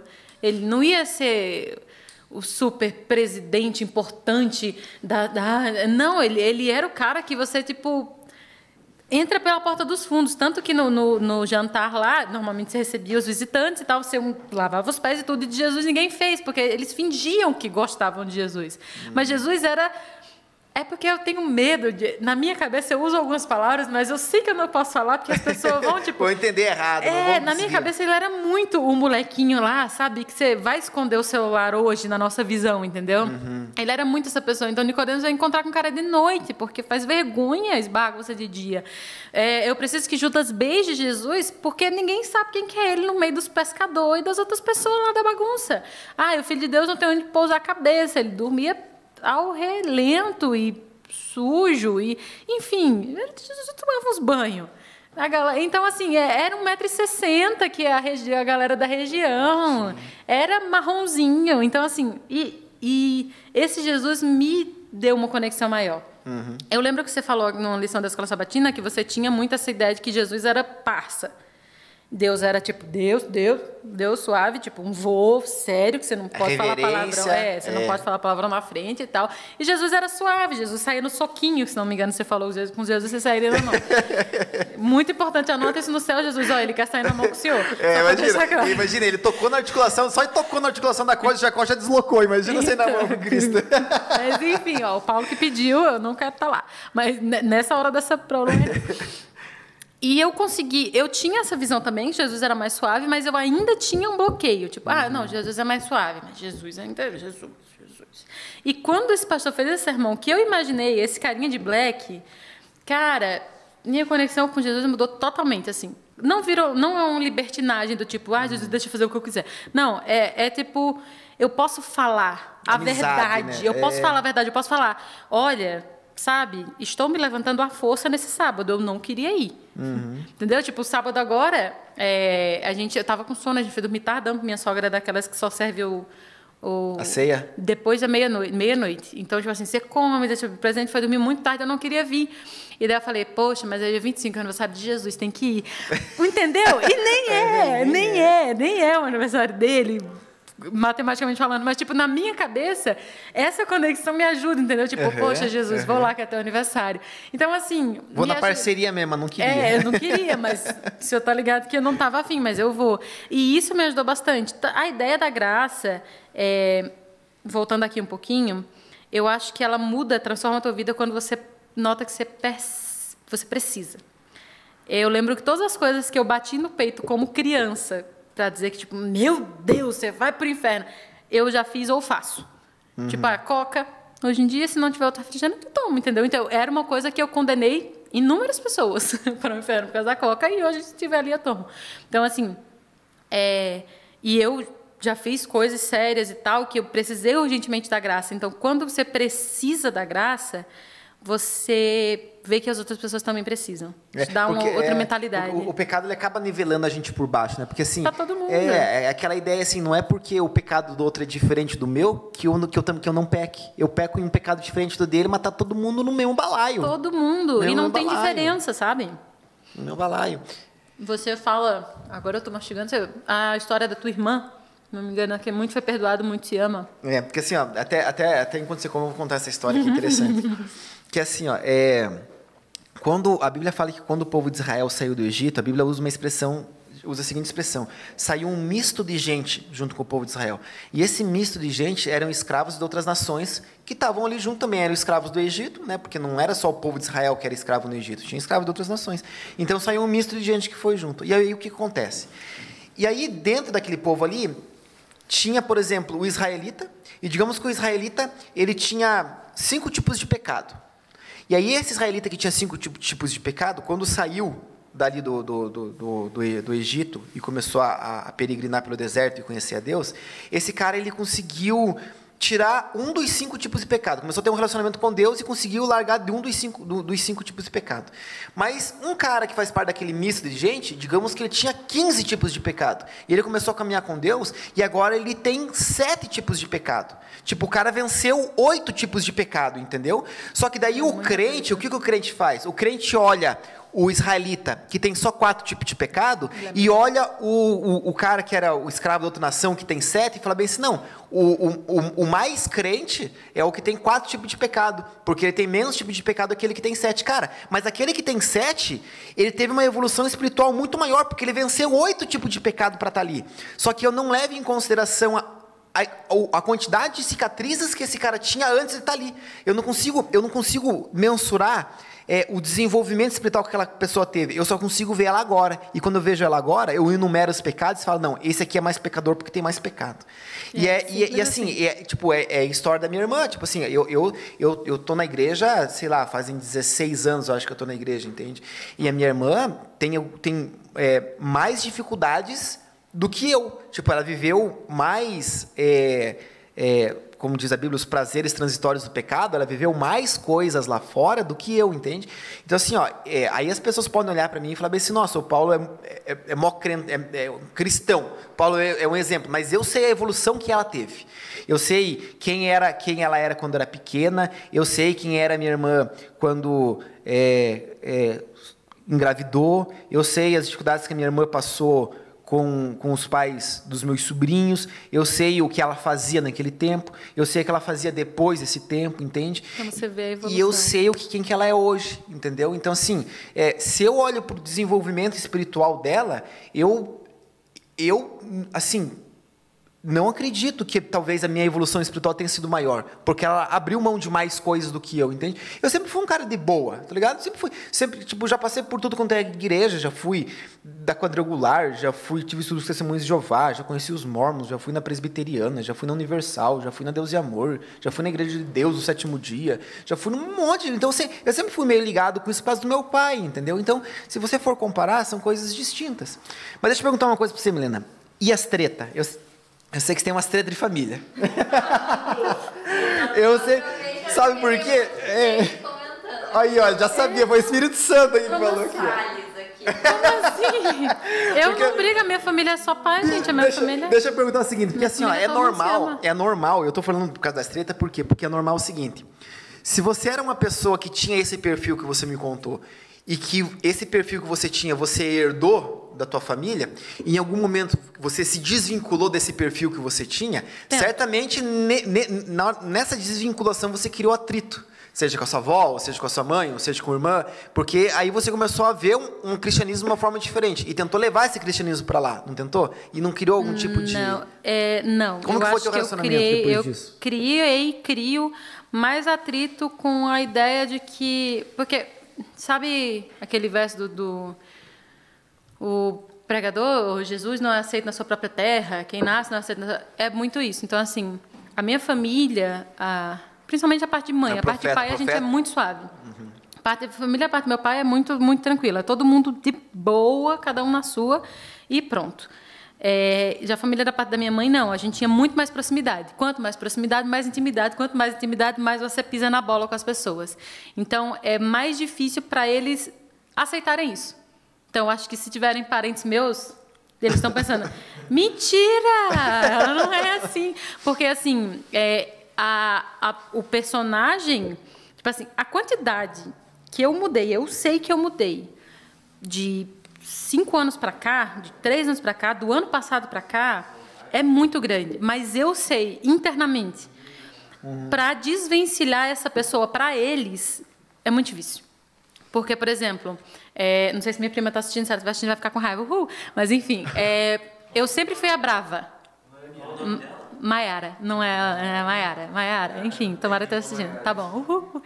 É, eu sempre fui brava. Eu sempre fui brava. Eu, eu quebrei a tela do meu pai com uma caneta, eu derrubava cadeiras no chão, eu socava. Eu, eu sempre extravasei. Eu precisava explodir. E eu explodi. Hoje eu explodo chorando.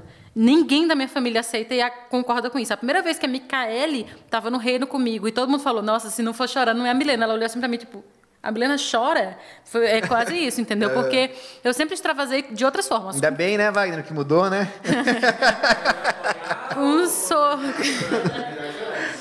Melhor chorando. Eu sempre quebrava as coisas. Eu lembro que o meu computador travava, eu socava a CPU do meu computador assim, até a mão doer. Então, assim, eu socava as coisas, eu quebrava coisas, eu derrubava as cadeiras. Então, toda a minha família conhece essa pessoa.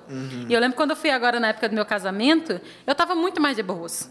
E, tipo, a minha mãe fazia as merdas dela, eu, tipo, ok, mãe, vou com você, estamos lá, tentando ser essa pessoa. Deu umas treta no casamento, não deu? Deu muitas, mas assim, eu tentei ficar muito na paz. Tipo Daí assim, algumas uma- coisas que você queria que desse, que, que fosse de um jeito. Foi, no- não foi no teu casamento? Ah, meu Não. casamento foi Você queria que as Mas coisas fossem de um jeito e acabaram sendo de outro, Nossa, né? meu casamento foi horrível, mas já já eu conto disso. E daí teve uma hora que eu não aguentei mais a pessoa calma. E eu soquei a geladeira da minha prima. E eu soquei que amassou, esse, sabe esse ossinho aqui? Fez uma voltinha assim na geladeira dela. E daí a primeira coisa que ela falou era a geladeira dela, geladeira inox, linda, maravilhosa. Caramba, tipo, agora é a Milena. Então, assim, é, eu acho que é mais difícil Levar a ideia da graça não é tão difícil. Eu lembro de co- converso agora com a minha mãe, com a minha irmã, lembro de conversar com a minha tia recentemente sobre a ideia da graça. Levar a ideia da graça não é tão difícil. Maiara acabou de falar ali, ó. Entrou. Mas Tá desvencilhar a pessoa, tipo, fazer as pessoas acreditarem que, que eu tentei mudar, que eu estou tentando mudar, é pior. Porque as pessoas sempre esperam, tipo, meu, não é, a Milena não é assim. E, e- e esperam isso e esperam um nível hard de santidade. Porque qualquer coisa que eu queira fazer errado, a Micaela, a minha mãe, elas, elas estouram, elas, elas desestruturam a vida delas. Mas desestrutura a vida delas de um ponto assim, tipo, meu Deus, você é a pessoa que faz as coisas certas. Se eu tomar um shot de tequila, a minha irmã desmaia. É tipo assim. E ela, é, então assim, eu acho que tirar esse personagem vai ser a- é o mais difícil, sempre vai ser o mais difícil. E eu entendo eles, porque, né? Foi difícil conviver comigo. Eu tenho uma sugestão. Eu, eu também faço isso. Uma vez eu fiquei bravo com uma coisa lá e, e dei um chute num banquinho de madeira, só que eu machuquei o dedo. E o meu dedo tá machucado até hoje, já faz seis meses.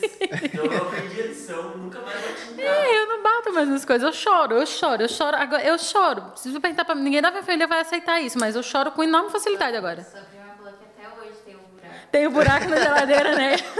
Olha, ele lembra da Milena. Ai, meu Deus, mas... E, e um, se tem algum momento assim que você falou, cara, esse momento aqui foi um, foi um encontro com Deus, assim, ah, teve, teve o momento da Faniquita, Sim. claro, mas, mas fora o momento da Faniquita. Eu lembro, eu, assim, teve um um negócio que eu, que eu, assim, fazia tempo que eu não lembrava, você falando agora me fez lembrar. Foi um momento, assim, que eu tive, acho que foi um dos momentos mais, mais marcantes, assim, meu com Deus. Foi na igreja do Evangelho Quadrangular. A minha. Olha que primeiro episódio que eu vou chorar, eu acho. eu tava. Eu lembro que minha, a minha, a minha tia. Porque assim, eu, eu sempre. Eu sempre amei muito os meus pais, né? E sempre tive um sentimento muito forte pelo meu pai. E o meu pai ele tem um sentimento muito forte por uma tia minha, falecida já. É, tia Maria é o nome dela. E daí eu lembro que essa tia Maria, é, meus, meus pais descobriram que ela estava com câncer. E estava no estágio, e tava meio, eu lembro assim, estava meio feio já o, o estágio que estava, sabe? E naquele, naquela noite eu ia, eu ia ir para a igreja. E, eu, e assim, são raros os momentos na minha vida em que vi meu, meu pai chorar, sabe? Tipo, é, vi cara, eu tenho pelo meu pai eu não tenho, eu não tenho respeito, eu tenho reverência, sabe? Tipo, é, existe o respeito, mas existe um estágio superior ao respeito, que é a reverência, sabe? Eu, pelo meu pai eu tenho reverência. E assim, porra, ver meu pai chorar, cara, sabe? Tipo, sei lá. E assim, quando, quando a gente é pequeno, os pais, para nós, é, é, é Deus pra gente, né? É, os com pais. Cara, e eu ver meu pai chorar era ver Deus chorar, sabe? E eu vi meu pai chorando, vi meu pai mal, e eu fui pra igreja, sabendo o motivo pelo qual meu pai estava chorando, que era por causa da minha tia, que estava com câncer e que acreditavam que não sabiam se continuar viva.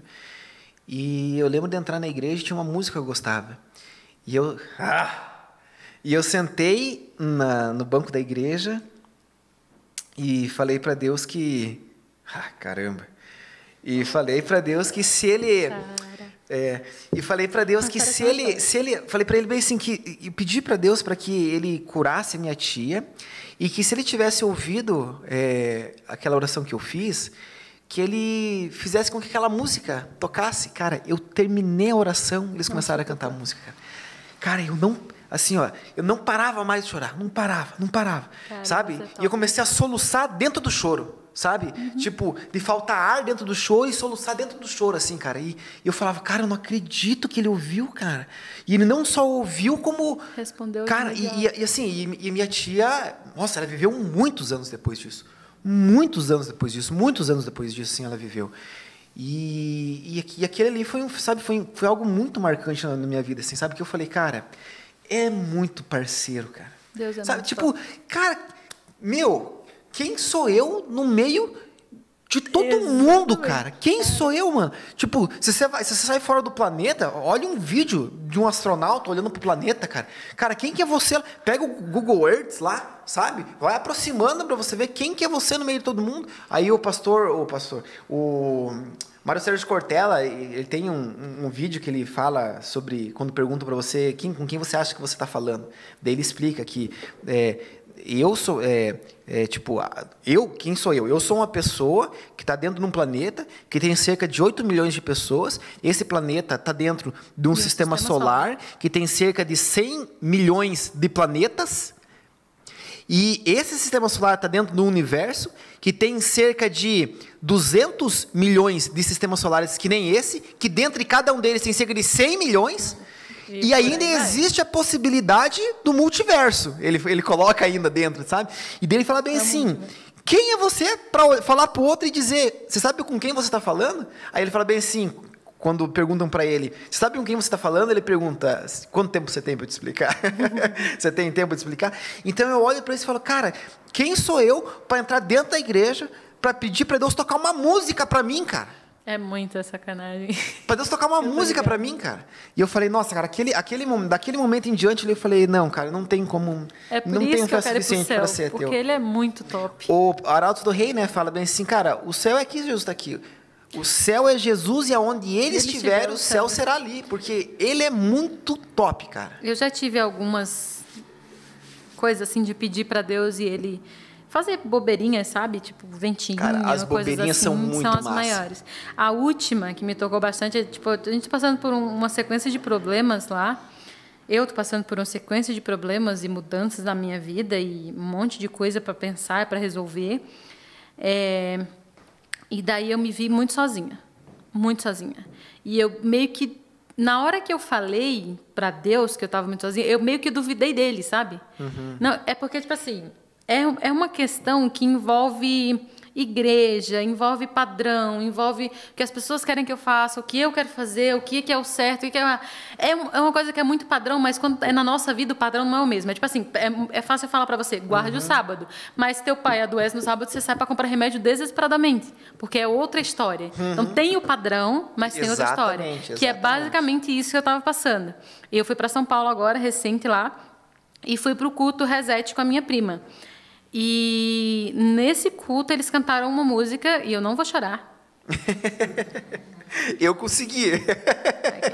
Eu consegui. Eu passei e E consegui. Deus, ele, ele tocou uma música que ele falava explicitamente assim pra mim, tipo, meu, como que, que, que você tá falando? Você tá duvidando que eu tô com você, entendeu? Uhum. Ele tava muito falando, tipo assim, meu, eu, eu tô com você, eu sou a única pessoa, cara, duvida de tudo, mas não duvida que eu tô com você. Entendeu? Então, assim, o alívio de saber que ele tá ali, independente da decisão que eu tomar, independente do tamanho da merda que eu fizer na minha vida, ele tá ali, foi a coisa mais aliviante do mundo, porque quando eu conversei com alguns parentes, é, ninguém deu a resposta que eu queria. Sabe quando você programa uma Aham. resposta na sua cabeça? Tipo assim, Paulo, quer coxinha? Não, obrigado. Uh, sobrou. Você programou essa resposta. Você oferece, Paulo, quer coxinha? Você quer? Aí ah. Eu programei uma resposta mental. E ninguém seguiu o- a minha resposta mental. Então eu me senti muito sozinha. Muito sozinha, muito sozinha. E daí Deus foi falou: Meu, você tá loucona? Porque já teve outro momento de eu me sentir sozinha e Deus falar que ele estava comigo, claramente na adolescência. E dessa vez ele tocou uma música e ele claramente falou: Tipo assim, meu, eu tô com você. Porque o meu problema era o silêncio de Deus, entendeu? Porque é uma decisão muito específica que eu preciso tomar.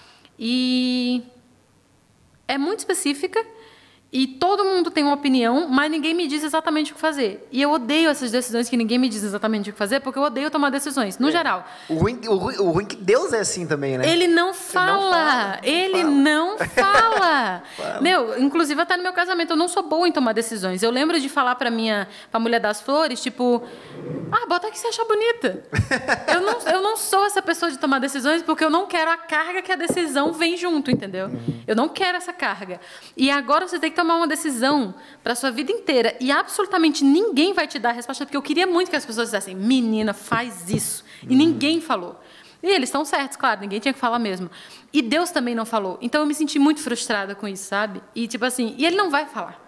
Então, nessa música lá, ele falava, ele falava, tipo, que eu tô com você e tal, mas que eu tô, estar com você não quer dizer que eu vou andar no teu lugar, não quer dizer que eu vou dar o passo no teu lugar, você vai ter que andar, mas eu vou estar com você. E eu acho que isso é o mais massa de Deus, é por isso que eu preciso ir para o céu, é por isso que eu quero desesperadamente conhecer Jesus. É por isso que eu marquei o encontro com ele. Não foi na Árvore da Vida, porque eu sei que lá vai estar lotado. Lotado, gente. Todo mundo marcou lá. A gente já combinou outro canto, que eu não vou dizer para ninguém de vocês atrapalhar meu encontro. Mas, assim, eu preciso conhecer Jesus. Porque eu preciso entender. Porque não faz sentido. Nada que Jesus faz faz sentido. O amor de Jesus não faz sentido. A gente fala tão claramente, tipo, ah, Jesus nos ama. Não tem lógica. Jesus ama a gente. Não tem lógica. Eu estou lendo o livro Maravilhosa Graça e ele começa de uma forma bem linda lá, quando ele está falando da parte do racismo. Porque eu sou uma pessoa que me identifico muito com as lutas das minorias, então eu sempre vou para as lutas das minorias e estou lá com a galera das minorias, porque é as minorias. Então vou lá. E quando ele está falando do racismo enraizado que tinha na igreja ali nos anos 60, que é ontem, nos anos 60 até ontem, tipo, minha mãe é dos anos 60. Então, ele fala de, de, que eram entregues panfletinhos na igreja, se algum negro entrava, ele não era proibido de entrar, mas era entregue um pequeno panfletinho informando para ele por que ele não poderia estar ali pedindo para que ele se retirasse. Nossa. Cara, ele dá vários. E ele fala que ele era esse racista. Ele era esse racista porque ele foi criado assim. Ele fala que quando fecharam ali as casas, o... porque antes tinha o restaurante para o branco, restaurante só entra negro. Uhum. Ah, banheiro para mulheres brancas, banheiro para homens brancos, banheiro para negros no geral, porque é uma outra não é um humano, né? É. E quando a lei veio e proibiu, ele fala que muita gente da comunidade dele, o escritor fala que ele também era racista, fechou, preferiu fechar os negócios cristãos, todos cristãos, a permitir que os negros entrassem. E daí teve um deles que ele dá exemplo que fechou o negócio e começou a vender cacetetes, do, parecido com o que a polícia batia nos negros de vários tamanhos, que era o cacetete para bater no papai, o cacetete para bater na mamãe o cacetete para bater no filhinho. Meu Deus. E isso era comédia, era bonito, e ele, criança, tinha, os amiguinhos deles tinham, e todo mundo usava aquilo normal. E até aí, eu estava lendo o livro, eu estava, nossa, maravilhada. Fogo nos racistas. Fogo nos racistas, que eu sou muito dessas. E do nada, ele conta a história de um dos caras lá que é, ele foi foi junto com as minorias. Ele era professor de uma faculdade grande. Eu não vou lembrar detalhes da história, mas o livro é Maravilhosa Graça, quem quiser leia. Ele era professor e ele se juntou com as minorias e um parceiro dele morreu. Vou tentar, vou voltar um pouquinho. Ele era um professor e ele se juntou com as minorias e tinha uma galera e tal, só que ele era cristão. E daí um cara chegou para ele perguntando sobre cristão, sabe aquela coisa de, de ateu, tentar espizinhar, uhum, né? Uhum. E tal. E daí esse professor, vou chamar ele de João, tinha um amigo negro, Pedro, e esse Pedro saiu para as passeatas e tudo e foi morto por um racista. E quando esse ateu veio, aí o ateu veio reclamar com ele, ah, e aí, cadê teu Deus que não protegeu Pedro, não sei o que lá. Tá, e a graça do teu Deus chega no racista também? E daí o cara desmontou. O cara desmontou, porque quando ele estava lutando pelas minorias, vocês pensar na graça de Deus para quem está sofrendo, uhum. era fácil. Mas quando ele teve que, como cristão, raciocinar que o cara quem ele queria esfolar, porque matou o melhor amigo dele, também precisava da graça, ele se desmontou inteiro. Daí esse cara saiu das minorias, das minorias, voltou para os ambientes que ele estava e foi ser pregador no meio dos brancos bem tradicionais. Só que ele não chegava lá pregando sobre os negros, ele chegava, se misturava, fazia amizade e tal. E num desses sermões, o escritor do livro estava e se converteu. E daí ele vai legal. e fala, tipo, cara, eu, é, eu preciso da graça porque eu era o racista. Se, se esse cara não tivesse ido pregar para os racistas, eu continuaria sendo. Hoje eu não seria um cristão, hoje eu teria, por exemplo, ter matado pessoas, hoje eu, entendeu? Uhum. Então, assim, a graça de Deus é um negócio que eu preciso. Não faz sentido. Eu preciso, eu necessito, eu sei pessoas que precisam e necessitam, e aceitar que ela tem que chegar no racista, não só no, no negro, é horrível. É difícil, né? É horrível, não é difícil, é, é, é horrível. É, é, uma sensação ruim. Quando, quando ele vai Porque dar a gente exemplos. quer a justiça de Deus, Cara, não quer a graça. Quando, quando ele vai dar exemplos, ele dá exemplos de, de nazistas, ele dá outros exemplos, e, e por dentro você se corrói. Porque você cogitar a ideia do perdão para um nazista é horrível, mas se você parar para pensar, nós cristãos éramos os nazistas, porque eles eram cristãos, a maioria, Hitler era cristão. Então, assim, É muito doido quando você pensa sobre a graça de Deus e não faz sentido. A matemática da graça de Deus não bate. É por isso que eu estou lendo muito sobre a graça de Deus, é por isso que eu estou pesquisando muito, é por isso que eu falei para você, tipo, vamos falar sobre a graça de Deus, mas a gente não vai chegar em lugar nenhum, porque a matemática de Deus não bate, o amor dele não bate, não faz sentido, não tem lógica, ele nunca vai ter. Porque ele é massa. Uhum. É quem ele é. O amor de Jesus não é tipo, ah, Jesus nos ama, ele morreu por nós. Não, o amor de Jesus, ele nos ama e ele morreu por nós. Ele morreu. Não, e ele morreu e quem é ele, né? Tipo, ele é, ele é alguém que não. Cara, eu não preciso. Assim, ó, quando a gente para para pensar na. Eu sempre esqueço o nome dessa palavra. É que Deus, ele, ele, ele se basta em si mesmo. A gente até falou numa live passada aí. Não. Ele, Deus, ele. Ah, eu não vou lembrar da palavra, nunca lembro dessa palavra. Mas enfim, Deus, Deus, Deus ele se basta, ele basta, ele se basta, ele basta ele em si é mesmo. Ele não, ele não precisa, ele não precisa da gente, não precisa de nada, sabe? Mas mesmo não precisando, ele ele não faz um favor, ele faz um tremendo de um favor, sabe? Ele faz um, um, favor, tipo, ele, ele, ele deixa do céu, ele vem para cá, passa por um monte de treta que ele não precisava, sabe? Escárnio, anos. sabe? É, é, é, ofensa. Meu, qualquer um de nós teria tocado fogo no primeiro Nossa. israelita que reclamou. Uhum. No primeiro, não, no primeiro, no primeiro. Eu lembro de mais nova de orar e falar, Deus, se eu quiser matar todo mundo e começar de novo, eu não te julgo. Porque faz sentido. Gente, claro não tem faz, lógica. Claro faz, faz muito sentido. Claro e ele não. Não, eu vou ser sincero pra você, eu já, eu já falei isso pra Dani algumas vezes, assim, ó.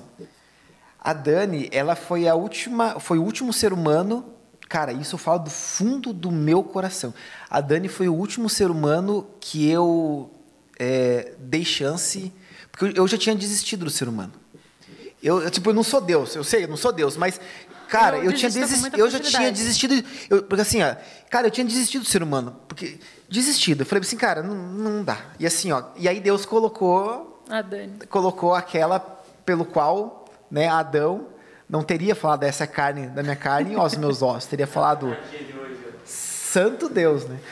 Mas, mas, a, mas, mas assim, é, eu tinha desistido e assim, volta e meia, cara, eu me pego pensando, porque assim, ó, eu tinha desistido do ser humano e eu coloco eu no, no, no, no bolo. Uhum, eu já, eu já desisti de mim. Bolo. Cara, fácil. eu já desisti de mim. Eu me coloco Nossa no bolo muito fácil. Senhora, cara, Mil eu desisti vezes. de mim muitas vezes já, sabe? E assim, ó, eu, eu não gostava, eu cheguei num ponto que era o seguinte, eu olhava uma pessoa e falava bem assim, porra, legal essa pessoa, gostei dela. Tipo, não mulher, Uhum, ser humano qualquer um. Humano. É uma pessoa que eu falei assim, ó, oh, essa pessoa parece ser bem gente boa. Na hora que eu pensava isso, eu já pensava de novo bem assim, cara, mas se eu me aproximar dessa pessoa, ela vai ser lazarenta.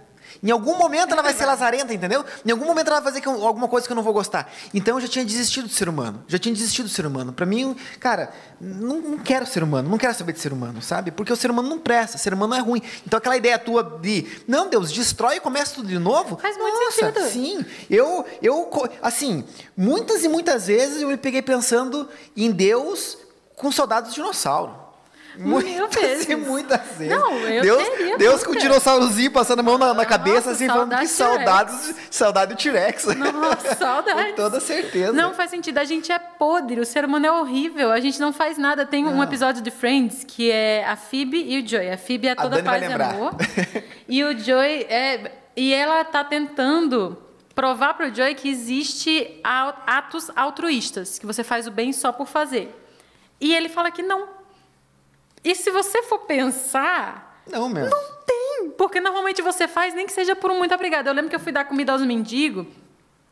É, eu normalmente sempre fui e ajudei. Quando eu fui fazer um projeto lá que os mendigos passavam o dia com a gente, tomava banho, trocava de roupa, comia e ia embora, eu fui duas vezes. Porque eles são insuportáveis. Eles reclamavam da comida, eles reclamavam da roupa, eles reclamavam do shampoo. E eu ficava, meu amigo, você é um mendigo, você não tem que reclamar, porque você é um morador de rua. E é insuportável. E, tipo assim, eu não aguentei três semanas de mendigo. E Deus aguenta 27 anos de milênio enchendo o saco. Porque quando eu falo isso, eu não estou falando das outras pessoas. Eu falo, eu sou chata. Eu, eu sou muito chata. E assim, tipo, não tem lógica. E Deus, ele ama incondicionalmente, que eu lembro que eu tive um debate com basicamente toda a minha família, vai, vai lembrar, que eu fui perguntando para todo mundo, o que é amor incondicional? Você ama alguém incondicionalmente? E a maioria das pessoas, tipo, não. Não tem, tipo assim, é, a gente lembra talvez do amor dos pais, quem tem um bom relacionamento com os pais, e uma mãe as mães sempre respondem, tipo, filho é um amor incondicional. Só que tem mãe que joga o filho no lixo. Então não dá pra. Não é toda mãe. Não dá pra generalizar. E, tipo, Deus ama a gente. Incondicionalmente. É um negócio que a gente não consegue nem entender, nem explicar, nem sentir. Eu já filosofei É bastante em doido. cima disso, porque assim, ó, se você for ver tudo que você faz, você tem uma intenção. Por mais que a, a diferença é que às vezes tem uma intenção boa e às vezes tem uma intenção ruim. Às vezes é só pra maciar o ego. Às vezes é pra maciar o ego. Tipo, ah não, eu vou lá no centro dis- distribuir cobertor pro, pro pessoal que tá passando, passando frio. Pelo menos três obrigados. Se eu não receber É, três obrigados. ou tô indo, ou, ou não tô indo nem por causa da galera que vai receber, eu tô indo por causa da galera que tá indo junto, tô indo pra dar risada, curtir, ou eu tô indo porque alguém vai filmar e jogar em algum lugar. Foto. Né? Ou eu tô indo porque, eu- porque que daí talvez seja, seja um motivo plausível, eu tô indo pra poder me sentir bem, sabe? Porque a partir do momento em que eu faço bem pra outra pessoa, eu me sinto bem. Então talvez esse sentimento não seja um sentimento ruim. Então, tipo, a gente tem segundas intenções em tudo? Tem. Você não abre uma geladeira só por abrir. Você abre a geladeira para saber o que tem dentro, para pegar alguma coisa para comer. Às vezes, os motivos pelos que nos levam a fazer o que a gente faz, às vezes são motivos bons e às vezes são motivos ruins. Que daí que a gente volta ao que a gente estava falando no começo da, da nossa, da nossa conversa, né? Que as intenções são muito importantes por trás Com do que eu estou certeza. fazendo né? Por, o porquê do estar fazendo. É, porque assim, eu posso muito bem. Eu acho que não sei se foi Kant que falou isso. Que eu posso muito bem estar ajudando uma velhinha a atravessar a rua. Foi, foi Clóvis de Barros Filho citando algum filósofo. Eu não sei se o filósofo falou isso mesmo ou ele estava interpretando, Enfim. mas ele falou bem assim: que às vezes eu estou ajudando uma velhinha a atravessar a rua, ou eu- posso estar ajudando ela a atravessar a rua porque eu entendo que ela precisa, ou eu posso estar ajudando ela a atravessar a rua com interesse na herança dela, entende? É, a atitude, ela é uma atitude, para quem olha de fora, é uma atitude boa, porque você não sabe qual é o motivo. Mas o motivo que está por trás que vai determinar se é boa ou ruim. Por isso que eu não gosto daquela frase que fala que de boas atitudes o inferno está cheio. Não concordo com essa atitude, porque de boas atitudes o inferno está cheio. Não, se a pessoa É teve de boas intenções, é. é. De boas intenções o inferno está cheio. Eu acho errada essa, essa, essa expressão, por quê? Porque se a pessoa teve uma boa intenção, eu acho que Deus leva mais em consideração as intenções do que as próprias atitudes. Tenho a minha, o meu, o meu conceito de cristianismo mudou bastante graças ao budismo. Bem legal, mas tem uma, uma história budista que é muito boa e eu já falei, provavelmente todo mundo aqui já deve ter ouvido umas 10 vezes, que eu já falei isso, eu falo isso 24 horas por dia. Que é a história de. É porque assim, eles têm o conceito de que você vai reencarnando até você encontrar a luz. Vou colocar dessa forma para ficar mais fácil. Até você encontrar a luz. E uma dessas pessoas encontrou essa, encontrou essa luz e ela saiu correndo de casa com um balde de água e uma tocha de fogo. É bem conhecida. não eu, lembro. eu li, eu li essa Pensei história num livro de romance, Casa de Papel, se não me engano, Cidade de Papel, mas enfim, tem a história lá. É, a pessoa saiu correndo de casa com um balde de água e uma tocha de fogo. E quando perguntaram para ela, por que você está fazendo isso, sua doida? Ela falou, eu vou queimar as portas do céu e apagar as chamas do inferno, para que ninguém adore a Deus por medo de ir para o inferno ou para ganhar o céu. Eu tenho muito em mim, em mim, a ideia de que a salvação ela vai ser por intenções. Eu acho que é por isso que a gente vai se surpreender tanto no céu. Boa. Porque assim, eu acho, eu acho que só Deus sabe o que passa no nosso coração, até quando a gente é podre, sabe? Então assim, eu, eu tenho muito isso para mim. Por isso que hoje eu tento não só fazer boa, eu tento ser muito honesta com Jesus. Agora do Black lá, que eu gosto dele, nós dois. Eu tento ser muito sincera, muito sincera do tipo, eu, eu não quero. Eu não tenho essa vontade. É, porque o cristianismo me foi apresentado, quando eu era criança, como uma coisa muito simples. É como o Alisson às vezes coloca aqui, tipo, é simples, você não pode ficar em cima do muro porque o muro é do satanás, você tem que fazer só as tarefas de Deus. Mas não é simples. Tipo, às vezes você vai chegar em bifurcações que não fazem sentido, que não são tão simples, que você não vai responder com os dez mandamentos Que a Bíblia não responde. que a Bíblia não responde. E daí, cara, o teu relacionamento com Deus tem que vir das tuas intenções. Por que, que você está fazendo isso? Porque, Deus, eu vou tomar essa escolha porque eu acho que vai ser o melhor, Deus. Mas se não for, vamos comigo na escolha. Se der merda, volta comigo enquanto a gente pega outra. Sabe? Eu acho muito que a gente vai ser salvo pelas intenções. Eu acho que é- isso surpreende mais do que. Ah, mas é porque era uma pecadora e no último momento se arrependeu. Era uma prostituta e no último momento se arrependeu. Não, talvez Deus sabe o coração, Deus sabe a vida, Deus sabe o que ela lutou, Deus sabe o que ela passou, Deus sabe como ela chegou a isso, Deus sabe quanto ela odiava fazer isso. E talvez seja por isso que ela seja E salva. eu ainda, e ainda vou além. Às vezes a prostituta ela nem se arrependeu. E vai estar lá, mano. Porque as intenções. É, Rom- Romanos capítulo 2. Romanos capítulo 2 fala Caraca, exatamente sobre isso. Vier cinco disciplinas pra você agora, eu até procurar o nome. Não, mas eu certeza Às que não vai. Cara, no céu, no, no céu, na eternidade, vai ter muito ateu, cara. Vai. ter muito ateu, vai ter muito prostituta, vai ter muito ladrão. É Vai, mais cara, puro do vai, que a vai. gente, às vezes, que tá aqui dentro. Porque o sentimento é puro, porque é de verdade, entendeu? É, ó, o Rodrigo Silva fala, tem uma frase do Rodrigo Silva que ele fala bem assim, ó, que Deus se importa mais com a sinceridade do justo, não, Deus se importa mais com a sinceridade do ímpio do que com a hipocrisia do justo. Com certeza. né? E o Romanos capítulo Com 2 fala que, as pessoas, que Deus, é, as pessoas vão ser julgadas por aquilo que elas entendiam como certo e errado. Porque dentro do coração do ser humano existe uma, um- uma forma, um- um- é, existe uma, algo que distingue entre o certo e o errado dentro do coração. E a pessoa vai ser sincera sobre aquilo que ela acredita. Imagina, você nasceu no tempo negra, num tempo, num tempo escuro, no tempo negro do cristianismo, onde as pessoas que não aceitavam os dogmas da igreja eram perseguidos e mortos. Aí você nasce num, num- num cenário desse, e o único Deus que as pessoas pregam, o único, o único Deus que a maioria, que a maciça maioria das pessoas conhecem, pregam e ensinam, é aquele Deus goela abaixo, que ou você, ou você aceita, Faz. ou senão você morre. Senão você morre, senão você, você é castigado, literalmente, senão você é torturado, sabe? E aí você, na sua sinceridade, fala bem assim, cara, não quero esse Deus para mim. Não quero esse Deus para mim, não quero. Não quero e você é ateu. Cara, ele não está negando o Deus verdadeiro, ele está tá negando, negando isso. Ele está negando isso, entendeu? Essa e aí coisa. Deus vai olhar para ele, vai olhar para a sinceridade do coração dele e falar assim, não, cara, você está certo. Era isso aí mesmo, era assim que tinha que ser. Tanto que até tem a, é, é, é, uma passagem na Bíblia que fala que é, tive fome e me desse de comer, Comer, tive sede, sede, me né? desse de beber, era forasteiro e me hospedasse, estava nu e me vestisse. E eles falam, mas quando a gente fez isso? Tipo, eles não sabiam. E eles falam assim, não, quando você, fizesse, quando você, quando você fez a um desses meus pequeninos, você, Você fez, a mim. fez a mim. Então muita gente vai estar lá e vai falar assim, cara, mas eu não sei o que eu fiz para estar aqui. Não, vão dizer, não, Deus, eu não posso me perder, porque eu dei, eu teve uma vez que a mulher pediu esmola, eu anotei, eu dei 10 reais, entendeu? É, é, é muito essa questão da intenção. Porque, tipo, eu acho que o, o passo um de cristianismo, da intenção, é você reconhecer que a gente não merece nada, sabe? A gente, a gente não merece nada. Quando você perde um pouco disso, porque quando eu vim do, do, de uma ideia bem legalista de mandar as pessoas para o inferno, eu vinha muito da ideia do merecimento. Porque era justo que eu fosse para o céu, levando em consideração tudo o que eu fazia para ir para o céu.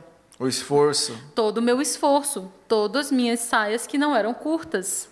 Porque então era justo que eu fosse para o céu. Você não tinha entendeu? unha pintada. Não tinha, agora, ó, nossa, apostatada, apostatada, mas enfim, era justo que eu fosse para o céu. Então, quando eu me quebrei, que eu dei com a cara na porta, que eu comecei a errei, caí, enfim, que eu vi que não era justo e nunca foi, entendeu? E se eu for, é única e exclusivamente porque Deus é bom, não porque eu sou boa de alguma forma. Eu acho que esse é o ponto um. Quando você realmente entender isso, porque não é falar. Porque falar todo mundo fala, não, nós não merecemos nada. Mas você realmente entender que você não vale nada, você não vale nada, eu acho que isso muda o teu conceito total de quem que é Deus. Aí você ama Deus, daí Deus é massa. Daí você quer encontrar Deus. Daí, tipo, se a rua é de ouro ou de latão, Não faz diferença. E eu acho que até a visão com os outros também muda, né? Porque daí, assim, cara, eu, eu olhava pro outro e pensava que ele não era nada porque tá fazendo coisa errada. Mas e quando eu vejo que eu sou um lixo, porque eu faço um monte de coisa errada também, aí eu tenho mais empatia com o outro cara. Sim. Porque daí eu preciso da graça. Aí eu, aí eu concedo graça pro cara, daí, porque daí eu preciso da graça. o problema é que às vezes também a gente precisa da graça e a gente não concede para as pessoas que não caíram na mesma coisa que eu. É, É, tipo assim. aham. é, Vou dar um exemplo bem, bem pesado. Desculpa aí todo mundo desde já. É, Quando o pastor, aquele que fazia a caravana com os arautos, Ah, você é. o Ivan. O Ivan traiu a esposa, teve todo o problema lá e todo. Teve um apoio maciço. Tipo, Deus te abençoe, sua família vai se recuperar, ore, Deus te perdoa e tal. E eu lembro de abrir os comentários, provavelmente para comentar alguma coisa desse tipo também, ou para saber o que estava acontecendo, não lembro exatamente para quê. E tinha um comentário da mulher que falava bem. Não, era de um cara que falava bem assim: tá todo mundo apoiando porque é pastor, mas se acontece com algum irmãozinho da igreja, todo mundo taca pedra. E daí deu um estralo muito grande para mim, porque tipo assim, a gente Eu aceito a graça na minha vida para os meus pecados, tipo mentira, palavrão, não gostar das pessoas. Eu tenho, eu tenho um problema de gostar do ser humano, tenho essa dificuldade. Eu aceito. Mas se o teu pecado for usar crack, eu vou dizer, não, Paulo, isso é ridículo. Não tem como você pecar nesse. Então, você não é digno da graça. Porque eu fui forte o suficiente para não cair no crack, então você poderia ter sido também. Então, se você não foi, você não é digno da graça. Agora, se você cai na mesma coisa que eu, não, nós somos irmãos, todos precisamos da graça. Mas se você é um alcoólatra, você é só um fraco. Ah, se você é uma mulher que foi para a prostituição, não, você é só uma fraca que não tinha amor suficiente e está perdida para Jesus. Entendeu? A gente tem empatia e graça para quem peca no mesmo No nível mesmo do É. que a gente quer, do que a gente acha que é o nível da graça, porque a graça só chega até aqui. Quando alguém chega aqui no pecado, não, não, daí se vira, porque daqui a graça não chega mais. A gente limita Deus, limita o poder de Deus, limita o amor de Deus, limita a graça, faz isso com os outros e ainda acha que está certo. É, isso aí é a história total de Jó, mas não vou falar sobre a história de Jó, porque eu queria perguntar outras coisas. Mas isso, aí- isso é total a história. Cara, e, e- e- é, cara, Jó não, Jó não, desculpa, de Jonas. É, é total a história de Jonas, assim. Eu, eu, eu acho Eu me muito identifico bom- muito com Jonas. Eu acho muito bacana o livro de Jonas, porque assim, o livro de Jonas ele vai contando uma história e o autor vai fazendo você julgar Jonas, cara. Ele vai fazendo você julgar Jonas. E aí lá no final do livro, ele te coloca como Jonas. Daí você fala: caramba, cara, eu tava julgando o cara. E eu sou igualzinho. E eu sou o personagem, porque no final do livro de Jonas, o livro de Jonas, ele coloca você como o personagem. E aí você passou o livro todo julgando o cara sem saber que você estava julgando você mesmo. Pedra Eu falo, no- nossa, cara, que extraordinário. Deus é muito bom. Milena, mas beleza, aí você estava em Juazeiro. Daí de Juazeiro você decidiu vir para Curitiba. Quanto tempo você ficou lá e quando que você veio para cá? Eu fiquei 20 e estou aqui há 7 anos. E por que que você veio para cá? Falta do que fazer. Brincadeira. Mas é assim, eu sempre fui muito muito aventureira. É porque assim, quando eu falo que eu sou do Nordeste pra cá, todo mundo imagina que eu estava passando fome comendo barro e lá não chove. Eu tenho ódio dessa história, então eu gosto de contar. Sopa de palma. É, exatamente. É tipo, Sopa de ah, eu Que vim para levar, tentar trabalhar para minha família, ajudar meus pais pobrinhos. Mandar não, não foi. pra eles. Não foi nada. Minha mãe está super bem, melhor que eu, muito melhor. Meu pai também, inclusive. É, não foi. Eu sempre fui muito aventureira. Eu sempre quis sair da aba da minha mãe. Rebelde. Ela sempre me achou muito rebelde. Meu pai fala que eu sou o pau sem sombra da família e eu tenho muito orgulho disso. Pau sem Sim. sombra? É, eu sou rebelde. Eu sempre fui essa, rebelde. Essa eu não. Eu, essa, sempre- é- essa é eu também não né, entendi. Wagner? Quando ele me explicar, eu te explico. Mas, enfim, é, eu sempre fui muito, muito rebelde à ideia de, de querer sair, de querer viajar para o mundo, de querer morar sozinha. Eu sempre quis morar sozinha. Com 13, 14 anos, eu programava para morar sozinha. Tipo, nem trabalhava, vai arrumar o que fazer. Mas, enfim, eu sempre quis, sempre quis. E daí, quando eu estava decidindo sair, porque eu já estava trabalhando, e eu não tinha apoio de ninguém. Daí meu pai me apoiou, porque meu pai é mais doido que eu. Daí ele falou, sai mesmo, mulher, que não tem nada para tu não. Daí pronto. Aí eu estava na dúvida entre ir para Argentina, porque era perto, e porque o real valia muito lá, com as reservinhas que eu tinha ia dar certo. E para Bolívia, com a minha amiga que fazia medicina lá. E daí eu conheci o Wagner. E daí meu pai falou, conheci o Wagner, não, né? Enfim. E daí meu pai falou, tipo, para Argentina você não vai porque eles estão em crise eterna, né? Que até agora estão. E vai ser pior se não estão tendo emprego para os argentinos, porque que vão ter para você, já que eles nem gostam de brasileiro. Para a Bolívia não deixa, por algum motivo eu não lembro, ele não deixou. E mas se for para Curitiba eu deixo. E daí foi todo um processo para convencer a minha mãe que ela não está convencida inclusive até hoje. Até hoje. Qualquer coisa que eu der um espacinho, ela, mulher, vem embora. Qualquer coisa. Minha mãe, ela quer me levar Mas o que, que você estava fazendo lá nesse tempo? Nesse tempo que você estava Eu querendo trabalhava, vazar eu, lá, eu era representante comercial, eu fazia venda. Eu trabalhava atendendo os clientes, vendendo, viajando de moto, Vendia eu comecei bem nova. Tudo. É porque assim, eu representava marcas. Então, por exemplo, eu representava Ah. a Unilever. Então, a Unilever é tudo. Quinó, Omo, Hellmann's, enfim. Aí você, vem- então você, você vendia em comércio. Supermercado, mercadinhos. Eu frequentava eles, tirava lá os pedidos certinho, passava os pedidos e batia as metas e tudo certinho. É, eu entrei no trabalho bem nova, eu comecei a trabalhar bem nova. Eu entrei nesta empresa, eu era menor de idade ainda. Eles tiveram que esperar um pouquinho. Pra poder te registrar. É, foi tipo aos 49 do segundo tempo. E não fez faculdade lá, né? Eu fiz, eu sou formada em gestão comercial. Nessa época eu estava fazendo faculdade. Quando eu me formei, na verdade, a minha, eu perdi minha colação de grau por pura preguiça, porque eu não achei que era obrigatório, acredita? Eu achei que não era obrigatório. Para mim era tipo, Daí não fui. Eu lembro que eu lembro quando eu estava indo fazer as compras com a minha mãe de, de, mensais, mas enfim, perdi minha colação de grau e eu quase perdi meu certificado. Meu Daí eu tive Deus. que dar uma chorada lá para eu mandei um e-mail para todos os diretores da faculdade falando que eu vim embora para Curitiba e precisava de uma colação de grau. E daí eles, uma mulher se gostou da minha ideia, gostou de mim, do e-mail que eu escrevi lá, enfim, e fez a minha colação de grau sozinha na sala. Tipo, eu colei grau só eu e eu mesma e Caramba. a mulher que estava botando Mas não falou para eles que você não foi porque estava fazendo compra. Não, eu falei que não, eu falei que não pude ir. Eu acho que eu usei a justificativa da cirurgia da Micaele, porque a Micaele fazia, a Micaele tem uns problemas nos olhos quando ela veio aqui ela conta. Ela fez muitas cirurgias, muitas. Então eu acho que eu usei uma da, da, justificativa, eu tenho quase certeza. Mas eu lembro que eu falei no e-mail que tipo que eu queria vir para Curitiba, estava com a passagem comprada e que eu queria trazer o conhecimento que a universidade me passou para o Sul. Para trazer o nome da universidade. Eu acho que foi aí que eu comprei ela, entendeu? Não foi nem na justificativa. Acho que foi aí que ela. Hum, vamos falar da gente lá. Nunca falei. Leo Sampaio, é nós. Enfim, agora falei. Aí, e daí ela. Acho que foi aí que ela comprou, e daí eu consegui colar grau. Passei na, na prova do Detran, tipo, em cima da hora também. Eu passei na prova do Detran, acho que um final de semana ou dois antes de vir. Vir para Curitiba? Se eu não tivesse passado, não dava tempo fazer de novo. Então eu ia perder minha carteira, deu tempo, passei, estava tudo certo. E daí vim. Eu vim mas e você, mas, tá, mas você veio porque conheceu o Wagner? É porque meu pai falou que eu ia ter alguém para me dar estrutura. E como é que você conheceu? Você conheceu ele o Wagner num grupo de futebol do WhatsApp. Tem um grupo de futebol Brasileirão Série B. E daí. Peraí, o Wagner estava aqui? Hum, é. Em Curitiba? Uhum. A gente namorou quase um ano à distância. Meu Deus. Não. Ah, você conheceu. Tá, mas, mas, mas peraí, um não, peraí, doida, mas não tanto. Peraí, peraí, tá. Vocês se conheceram, vocês se conheceram num grupo de WhatsApp da série B, que Tem é um, um grupo, um grupo é, na época nacional. que o Paraná estava na Isso, na época que o Paraná estava na série B.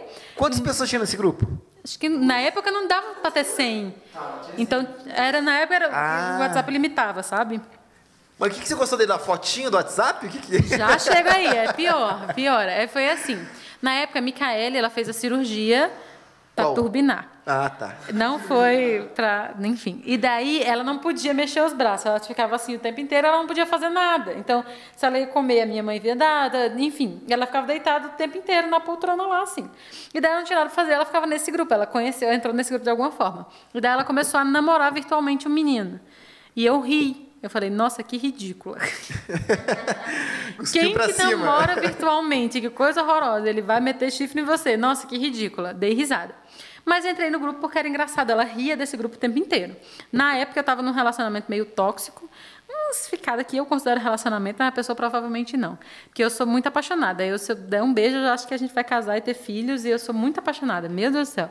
E daí eu estava num relacionamento meio ruim. Eu acho que eu já contei isso na época dos relacionamentos aqui na lição. Uhum. E ele estava num relacionamento com uma menina do grupo também, conversando com uma menina. E daí, do nada, fizeram parzinhos. Grupo de gente nova que não tem o que fazer. Ah, vamos fazer casais do grupo. Aí me colocaram com algum outro piá que eu não lembro nem o nome. E a Micaele falou assim: não vai fazer par com esse piá porque eu não gosto dele. Seu namorado vai ser o Wagner. Eu falei: tá bom, por quê? Porque eu nunca acreditei em namoro à distância, não acreditava no namoro pelo WhatsApp e para mim não ia fazer diferença. Tá, e, e ela já, e a Micaele já conhecia o Wagner? Eles já tinham brigado no grupo. Ah, tá. Daí, é... daí ela queria que ficasse com o cara que ela brigou. É, é, porque eles brigaram e fizeram as pazes. É porque tem muita ah, briga. Naquele grupo o pessoal briga o tempo, o tempo inteiro. E daí foi ele. Ela falou: você vai namorar o Wagner? Eu falei: tá bom. Daí eu abri a, o WhatsApp dele e a foto dele era de costa. Só a nuca, assim, é, o símbolo do Paraná e o boné. E daí eu falei, muito interessante seu pescoço, mas uma sua cara. Foi a primeira frase. Eu não disse oi. Foi a primeira frase do nosso relacionamento. Então, e daí a gente começou a conversar. Aí ele mostrou foto do rosto e falou, não, deixa do pescoço mesmo. Não, ele falou que não me xingou. ele falou que não me xingou porque eu era irmã da Micaele. Mas ele falou, se fosse qualquer outra pessoa, ele teria xingado. Tipo, não vou mostrar nada e tudo a sua vida. Mas aí, como eu era irmã da Micaele, ele foi educado e a gente começou a conversar. Daí, na época eu estava com esse relacionamento, eu comecei a falar muito para ele do relacionamento e tal. E daí ele daí meio que dava suporte. Daí. Não, ele que é, botou em mim. Ficando, entendi. Nossa, eu tenho tanto chifre na minha cabeça, meu filho, que eu sou, eu sou um pinheirinho de Natal. Enfim. E daí esse Pia era assim, eu considerava um relacionamento e ele não, ele ficava uhum. com Deus e o mundo, junto comigo e mais uma galera. Só que eu não sabia, ou me fazia tonta. E daí o Vainer também estava num relacionamento meio ruim, que eu não vou Mas enfim, daí a gente começou a conversar, a gente ficou muito amigo, muito amigo, muito amigo e acabou namorando virtualmente, daí ele viajou para lá para me conhecer. Quanto tempo demorou para ele viajar para te conhecer? Acho que um mês. Eu, eu sou muito apaixonante. Determinado mesmo, é. Conheceu, já era. E daí a gente conversava muito, mas a gente ficava tipo até quatro da manhã no telefone, se falando por ligação. Ligação. Minha nossa. Ligação é um negócio muito raro. Haja conversa. Exatamente. Eu lembro claramente da gente conversar sobre feijão, porque eu falei para ele: não temos mais assunto. Qual é o seu feijão preferido? e ele falou que era feijão preto. Diga-se de passagem, fica aí a dica. Mas aí, e daí a gente, ele foi para lá conhecer. E daí surgiu a oportunidade de vir para Curitiba. Daí ele estava na dúvida se via, se eu ia para lá. E eu optei por, porque eu já tinha vontade de viajar mesmo, optei por vir. Mas sempre foi na ideia de vir para cá e depois morar em outros lugares. Eu sempre quis morar pelo menos em um, uma cidade de cada continente. Sempre foi minha vontade. Continente. É, porque em país eu não ia dar conta, né? Tipo, uma, um aninho na, na Europa, um aninho na África, um aninho na Ásia, enfim. Era minha vontade. E, então deu muito boa por enquanto. Por enquanto, mas assim, e daí eu vim para cá. E a gente conheceu, conheceu a igreja e tal. Ele era de outra igreja na época, e daí conheceu a igreja adventista e foi isso. Quando eu vim para cá, eu, eu mudou muito a minha mentalidade de cristianismo, porque eu tinha uma cabeça bem fechada para cristianismo. Quando eu via uns cultos tipo Hope Park, Reset, eu ficava, ah, Jesus, todos queimarão. E agora eu tô lá no culto maravilhosamente bem, porque, sei lá, me sinto muito bem lá. Mas é essa, essa é a minha história. E o casamento?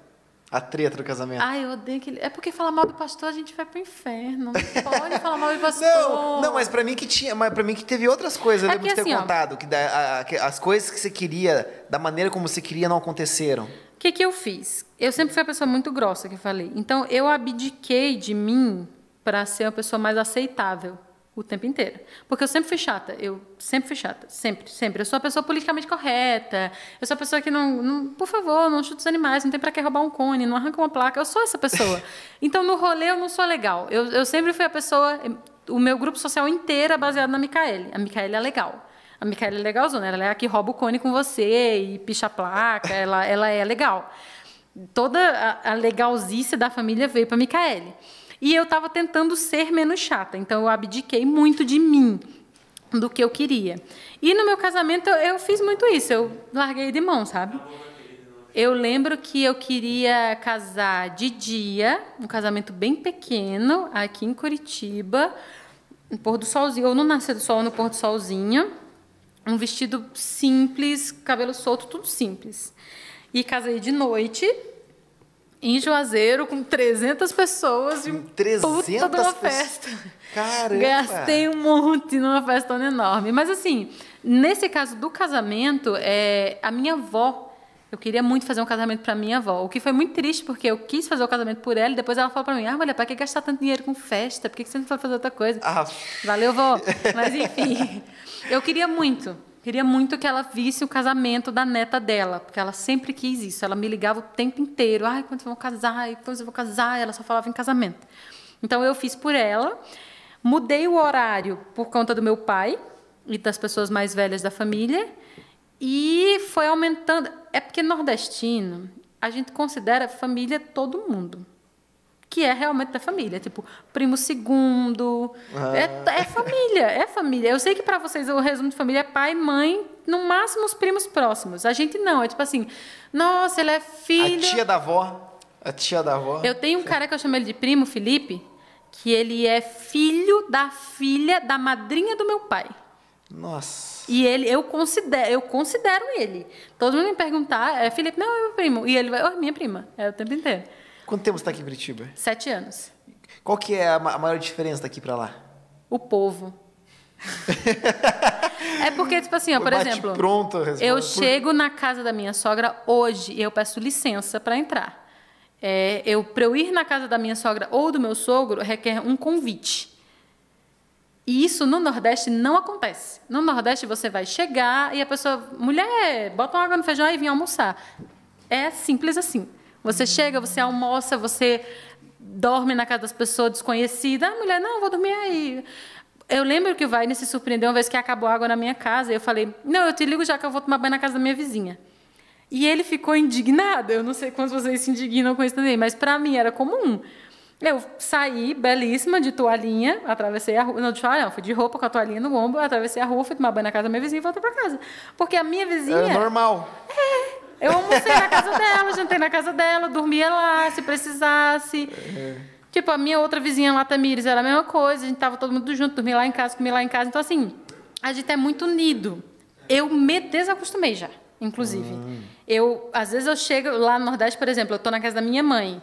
E a casa da minha mãe é uma janelinha na porta, você bota a mão por dentro, você já abre a porta. E as pessoas chegam abrindo a casa da minha mãe, porque todo mundo faz isso, e eu me assusto. Agora que eu já tô aqui há tanto tempo, eu fico. As pessoas Eita. não batem nesse ambiente. Gente, vocês não vão bater, vocês só entram na casa dos outros. Então tem muito isso, tipo, ah, vamos sair. Vamos sair, tipo, para eu sair com amigos aqui é uma marcar para sair com amigos, entendeu? Tipo, lá não tem Nossa, isso. Mas Você vai, imagina, você imagina, vai, vai ser vai. horrível se você é recém-casado lá. Hoje tá na lua de mel ainda, daqui a pouco alguém tá vindo na porta lá, tá se vestindo no quarto. Não, tá se vestindo no quarto, fica aí no quarto pra ficar, a gente vai assistir aqui na TV, não tem isso não. Ixi. A hora que vocês terminarem, vocês vêm. É, tanto de piada que recém-casado escuta lá, você não tem nem noção, mas enfim. É, isso é o, o que mais, o que eu mais sinto, o povo, o povo mesmo. Tipo, Agora sim, a pergunta que todo mundo quer saber, Milena. eita, Quem é o melhor Homem-Aranha? Eu tenho uma Para, é o política. Tom Maguire, né? Eu tenho Não- uma política. Para. Não é o Tom... Não, Eu ele é um... Tá, ele... Poxa, para. Então, eu tá tenho- bom, mas, mas pelo menos uma coisa eu tenho que concordar. Ele, o, o, o primeiro é o mais forte de todos. O primeiro é o mais forte. Então, mas você está baseando. Porque, assim, o mais semelhante aos quadrinhos é o Andrew. Então, assim, eu tenho uma política na minha vida que, em relação a séries e filmes, eu não escolho um preferido para não magoar os outros. Eu sou mamãe e eu amo todos. É, tipo, eu gosto de How I Met Your Mother e Friends, eu gosto do Senhor dos Anéis e Harry Potter igualmente, eu não. Pra não magoar. Ah, não magoou o Harry, não magoou o Frodo Bolseiro, não magoou ninguém, eu gosto de todos. Eu, go eu acho que o melhor Peter é o Tobey Maguire. O melhor, o mais certinho ali em relação à história dos quadrinhos é o Andrew Garfield. Ele é um, um ator magnífico também, ele é muito bom. Curti demais o Ele é filme dele. muito bom, muito Uhum. bom.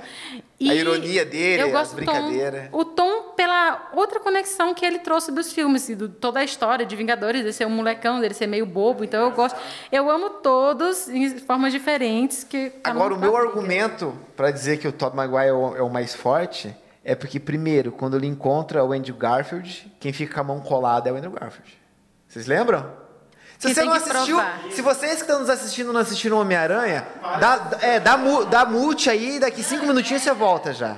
Ó, A, Marvel já soltou esse spoiler. Você não assistiu ainda, amigo? É, mas, mas vocês vocês lembram quando aparece o primeiro, quando, quando aparece o Tobey É, o Maguire e o Andrew, Garfield, provar, os né? dois jogam teia, os dois dão pirueta, só que o Andrew Garfield joga a segunda teia e gruda a mão do... O Tobey Maguire joga a segunda teia e gruda a mão do Andrew Garfield. Então, pra começar por aí, ele já foi mais ágil. Ele é o único que tem a teia saindo. Mas isso mesmo. não existe nos terceira? quadrinhos, e a pra deixar terceira, E a claro. terceira pra dizer que ele é mais forte. Lá no final, quando o... Ah, esqueci o nome do terceiro. Tom. O Tom. Quando o Tom Holland tenta acertar com, com o planador o Duende Verde, o Tom Maguire vem e segura. Você vê ele fazendo cara de força, assim, que tá tentando fazer, e o Top tá ali de boa. Não, beleza, ele tava mais cansado, tava mais cansado, mas você consegue ver uma diferença de força entre eles. Então, assim, a minha justificativa, os meus argumentos são esses. Fica aí, Brasil, fica aí. Eu gosto de todos. O Tom ele é muito legal, muito divertido. E a base da, da teia de aranha, não, porque nem a aranha não funciona assim. Então, É, a aranha é, solta tempo por outro lugar, É, né? não é bem assim. Então, então é, é outro, é outro rolê. Então, É, mas enfim. é engraçado, é engraçado que os, o- o- os super-heróis eles sofrem um acidente, mas só, eles só pegam o que é de bom do, do, do, dos É dos- verdade. Eles só pegam o que é de bom, né, cara? É por isso que eu prefiro o Batman. É. Não, eu prefiro Batman também. Todos os rolês, o Sr. Wayne, Bruce é pra mim. Não, Bruce Wayne. Não, Bruce, o Batman é mais forte que o Superman. Ele é, ele bate todo mundo. Ele bate absolutamente qualquer pessoa. Vamos chegar a essa conclusão. O Superman é cara. É Exato, é por isso que é, é um sem tiro graça. de Kryptonita morreu. É um tiro de Kryptonita. Nem precisa de um tiro, um cheirinho. Se É um cheirinho de perto. Krypton- Kryptonita. É uma bomba de, la- de gás lacrimogêneo de Kryptonita. Eu duvida, eu duvida. O próximo, a Mega da Virada. Se o próximo ganhador da Mega da Virada não virar o Batman, já acabou o seu respaldo. Porque não é todo mundo que tem dinheiro que consegue ser alguma coisa de útil. Tanta gente tem dinheiro e faz farofa. Você experimentar um kryptonita. Cara, vai arranjar uma kryptonita pra acertar ele. O Bruce tem. Caiu. tá- é, O Bruce sempre tem. O Bruce tem. O Bruce o, tem. o Lex Luthor sempre tem uma também, guardada. O Lex tem, sempre No tem, geral, qualquer pessoa que queira bater no Superman vai ter, mas o Bruce sempre tem. Ele tem em pó, ele tem vários tipos diferentes. Então o Bruce sempre está preparado. Se você botar o Batman pra lutar com você, é capaz de você ganhar dele, pô. Capaz. Ô, quem, quem, quem treinou o Batman foi o, o Gaz Algum lá, sei lá o nome do cara. É, Gaz Algum, como que é o nome dele? Raza Algum. Aí, ó. Não, pô, os caras das sombras lá, mano. Os caras são, os caras são top. Mas, Milena, eu quero continuar falando um pouquinho do, do teu casamento. Aí vocês pegaram e se casaram. Quanto tempo vocês estão casados já? Três anos. Pros, pros, para aqueles que estão querendo casar agora, assim, para aqueles que estão se preparando para casar, qual que você acha? Qual que você acha que é a maior dificuldade do casamento? Para quem se casou há pouco tempo? Ah, é porque É, vai começar com a justificativa primeiro. você vai ter grandes dificuldades no casamento se você não tiver comunicação. Se prepare para conversar sobre tudo. Desde ser uma pessoa que você tem intimidade, intimidade para falar baixaria. Pensa, tipo assim, porque o que quebra o casamento é que as pessoas entram no casamento tentando fazer um papel que não existe. Tentando planejar alguma coisa que não existe. Se você entra no casamento com o pé no chão, sendo bem honesto de quem você é e do que você espera, é muito difícil isso acontecer. Então, assim, você precisa ser honesto. A, a, a estrutura do casamento é a comunicação. As outras estruturas, tipo, no arrumar a casa, no planejamento de filhos, no sexo, essas coisas, se você tiver comunicação, funciona. Então, tenta isso antes. Eu consigo conversar com a minha parceira sobre filhos, sobre o que. É, é honesto, eu consigo ser honesta com essa pessoa a ponto de abrir todas as minhas camadas e ela vai ver o meu interior. Ela- essa pessoa vai ser a pessoa que vai me ver do mais forte ao mais frágil e eu vou me sentir confortável com isso. Sim, então você pode entrar no casamento. Ah, eu não consigo me comunicar com essa pessoa ainda. Eu, eu tenho assuntos que me bloqueiam. Não casa agora desbloqueia. Porque quando você tem bloqueios em certos assuntos, eu falo isso porque o Vaiden tem bastante dificuldade de comunicação, e eu me comunico mais rápido mais, e mais fácil, mas, consequentemente, eu sou bem difícil de entender, porque eu comunico muitas coisas ao mesmo tempo. Então, quando você tem qualquer bloqueio de comunicação, ah, pode ser um pinguinho de chuva que vai virar uma tempestade. Então, você precisa ter comunicação. Essa é a pessoa que você precisa conversar claramente, claramente. E quando eu coloco coisas como sexo e filho, é porque é o que normalmente as pessoas, tipo, ah, não, o cara fala, ah, eu quero ter três filhos. Ah, eu também. E no final ela não quer, entendeu? quer. Tipo, pensem, pensem sobre parto. Pensem sobre coisas que estão no teu dia a dia. Quem que tira o, o- o nojinho que fica no ralo da pia? Porque eu odeio aquilo, aquilo é nojento. Quem que limpa Então, assim, precisa ser conversado detalhes. Detalhes. Se, se essa, se essa é a pessoa que você ainda está fazendo algum tipo de personagem para que ela não veja X ou Y, não vai nesse rolê. A pessoa precisa saber quem é você. E é uma coisa que eu vou me autoelogiar, que maravilha. Que eu gosto muito na minha personalidade. Eu sou extremamente transparente. Extremamente transparente. É, e isso é fundamental para o relacionamento. Cara, a Milena é tão transparente. Passa do limite. Wagner, eu tinha que parar A de ser Milena é tão transparente. que esses dias atrás eu percebi que ela ficou puta comigo pelo telefone, pela mensagem do WhatsApp. O que, que você fez? Eu falei assim, eu tava, eu- porque eu tô, eu tava querendo convidar uma galera para vir no podcast. Ah, eu sei. Aí, ó, viu? Eu mesmo. sabia que ela tinha ficado, a gente ficou já. Deixei claro, claríssimo. Eu, eu fiquei mesmo. Cara, eu tava. Porque assim, eu tava, eu, eu tava fazendo, a, fazendo a agenda, né? Fazendo a agenda do podcast. E aí eu tava. O que, que eu pensei? Eu pensei assim, cara, eu, eu preciso. Ele sabe, eu, falei preciso, pra ele. Eu preciso. eu- eu- você falou pra ele e pra Mica, porque eu senti uma cutucada esses dias atrás. e, daí, e daí eu precisava, eu precisava perceber assim, não, cara, eu preciso levar um pessoal de uma de igreja grande para tentar aumentar o número de inscritos. Né? Porque, por exemplo, se, se, eu, se eu chamar um pastor que tem 2 mil membros, a possibilidade de eu ganhar mais inscritos dentro do canal é maior do que se eu chamar um pastor de Sim. uma igreja que tem 100 membros. Né? E aí eu usei, eu usei até a expressão que fez ela ficar braba. Foi a expressão. Não foi o que você estava falando. É a, a, A expressão que eu usei foi a seguinte: que o pastor de- da, da igreja de 100 membros vai estar ocupando o lugar do pastor da igreja de mil membros, entendeu? E aí eu vi na hora assim que ela ficou brava. Na hora. Pensei, ah, tá bom. Eu não sei, não sei o que, que ela entendeu, não sei onde que tá errado, mas beleza.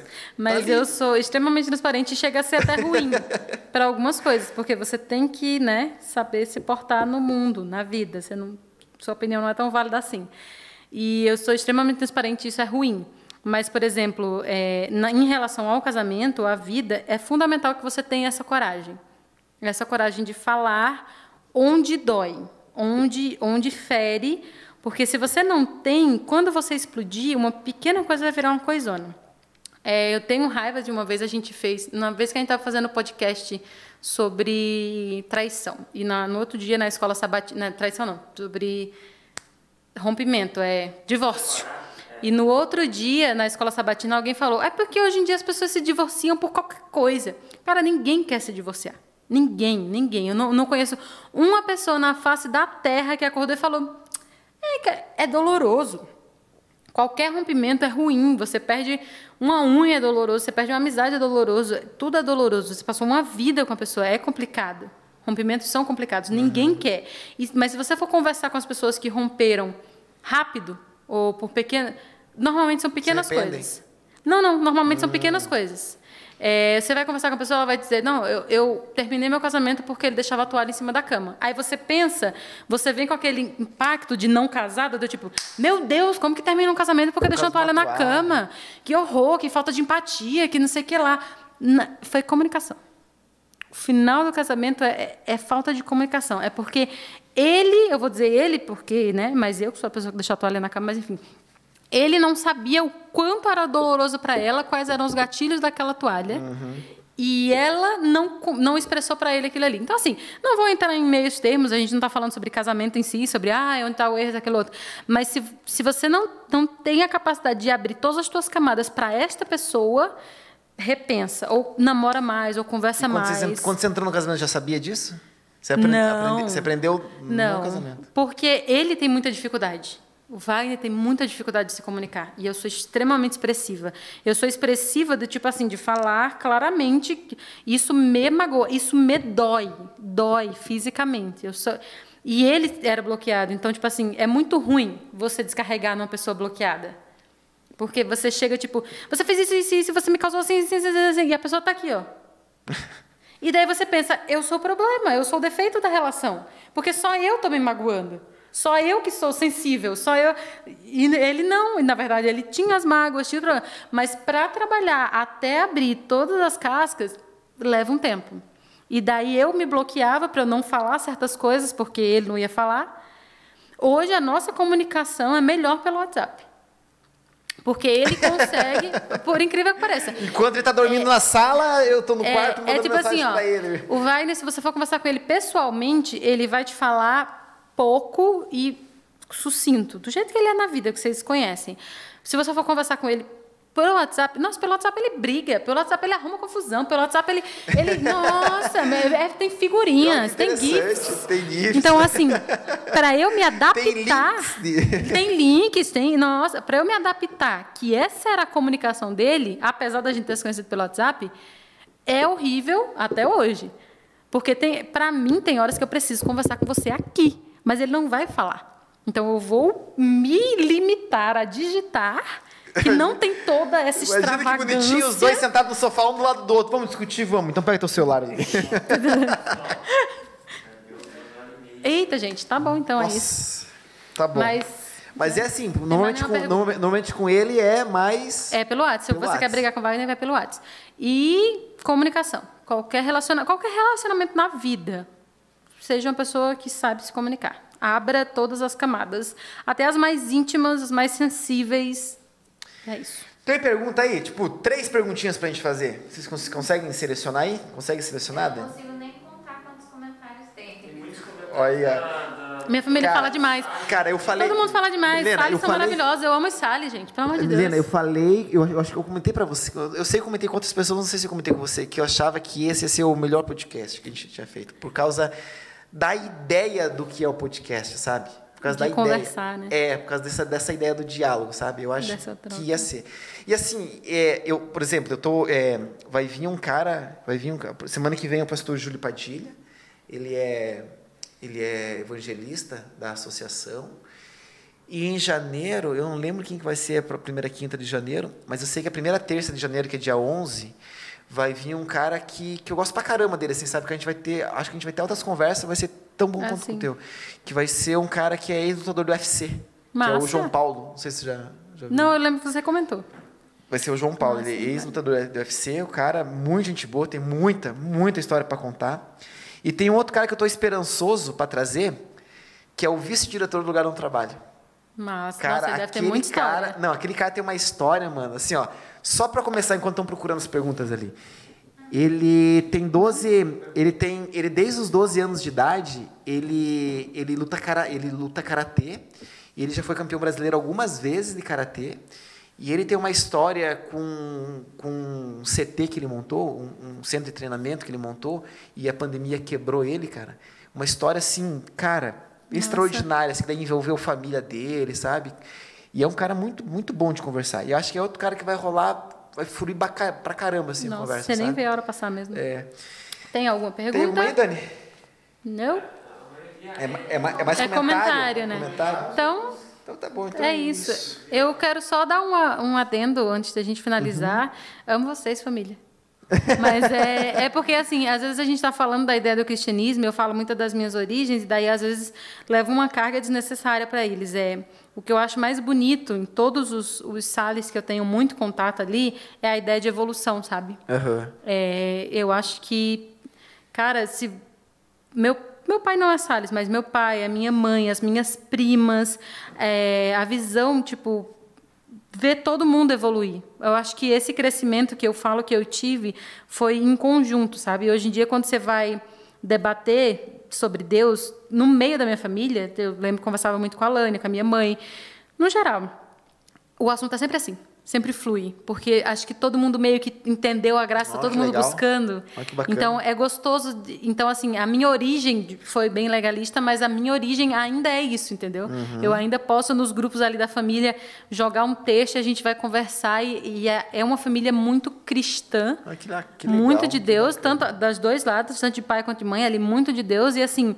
Deus ele tá sempre na mesa, sempre presente, seja na briga, seja no, no reconciliação, mas sempre tem alguém falando alguma coisa de Deus, ou aprendendo alguma coisa de Deus, ou duvidando de alguma coisa para a gente debater, que a gente é esculhambado mesmo. E assim, é, e isso é muito gostoso. É, a gente não, não vive de um padrão familiar do tipo, sentaremos aqui e calaremos. Não, não concordo com isso. Isso aqui na Bíblia é estranho, me explica, vamos conversar. Ah, isso é bacana. Isso é muito gostoso. O debate, o debate ele gera, ele gera o crescimento. Com o debate ele gera crescimento. E assim, eu queria deixar outra coisa bem claro também, só para ter certeza que a gente não vai ser mal, mal interpretado, mas acredito que não. É que assim, ó, é, o que a gente esteve falando aqui sobre a graça, a gente não está tirando é, a responsabilidade da lei, ou não está tirando a responsabilidade das, das nossas atitudes. Claro a gente não. sabe que é, a Bíblia tem padrão de comportamento, sim. A Bíblia tem as suas regras, a Bíblia tem as suas leis. O que a gente esteve falando aqui, quando a gente estava citando sobre a graça, eram os motivos pelos quais eu fazia o que eu faço. Sim, né? A sim. gente não está excluindo o bom comportamento, a gente Está entende. excluindo as más intenções no bom comportamento. Exatamente. A gente está falando sobre as más intenções do bom comportamento, que isso possa ficar bem claro, que a gente que a gente entende que existem diretrizes e que essas diretrizes na Bíblia precisam ser cumpridas. Só que assim, é, a compreensão dessas diretrizes, eu preciso respeitar o desenvolvimento e a maturidade espiritual de cada, de cada pessoa. pessoa. Tem uma, né? uma minha prima, Bruna, não sei se ela está assistindo ou não, mas ela lembra que uma vez quando eu estava conversando com ela sobre o sábado, ela me falou tipo, se qualquer pessoa que leve a ideia da graça para a libertinagem, para a ideia de eu posso fazer o que eu quiser e não existe padrão, é uma pessoa que também não entendeu a graça. Com certeza. Então, assim, qualquer extremo que você vá, não é a graça, porque a graça de Deus não, ela é equilibrada. Essa é a palavra. Deus ele é muito equilibrado. Milena, obrigadão por você ter vindo. Te Obrigada agradeço a você pelo demais convite. por você ter aceitado o convite. Estou nervosa. Nossos queridos viajantes, nós agradecemos vocês por estarem conosco até aqui. Espero que vocês compartilhem Deixe o seu joinha, tá bom? É, a gente precisa, canal, se inscreve no canal. A gente precisa aumentar a quantidade de inscritos, a gente precisa aumentar a quantidade de visualização, tá bom? E para isso a gente, é, a gente conta muito com a ajuda de vocês. Chegou o momento então de nós desamarrarmos os nossos camelos, nós cingirmos os lombos dos nossos camelos e, e levantarmos acampamento. Vamos seguir viagem e quinta-feira que vem nós nos encontramos neste mesmo bate-canal. Adorei. que é melhor que o Superman. Tchau. Um abraço, pessoal. Valeu e obrigado aí pela atenção de vocês, tá bom?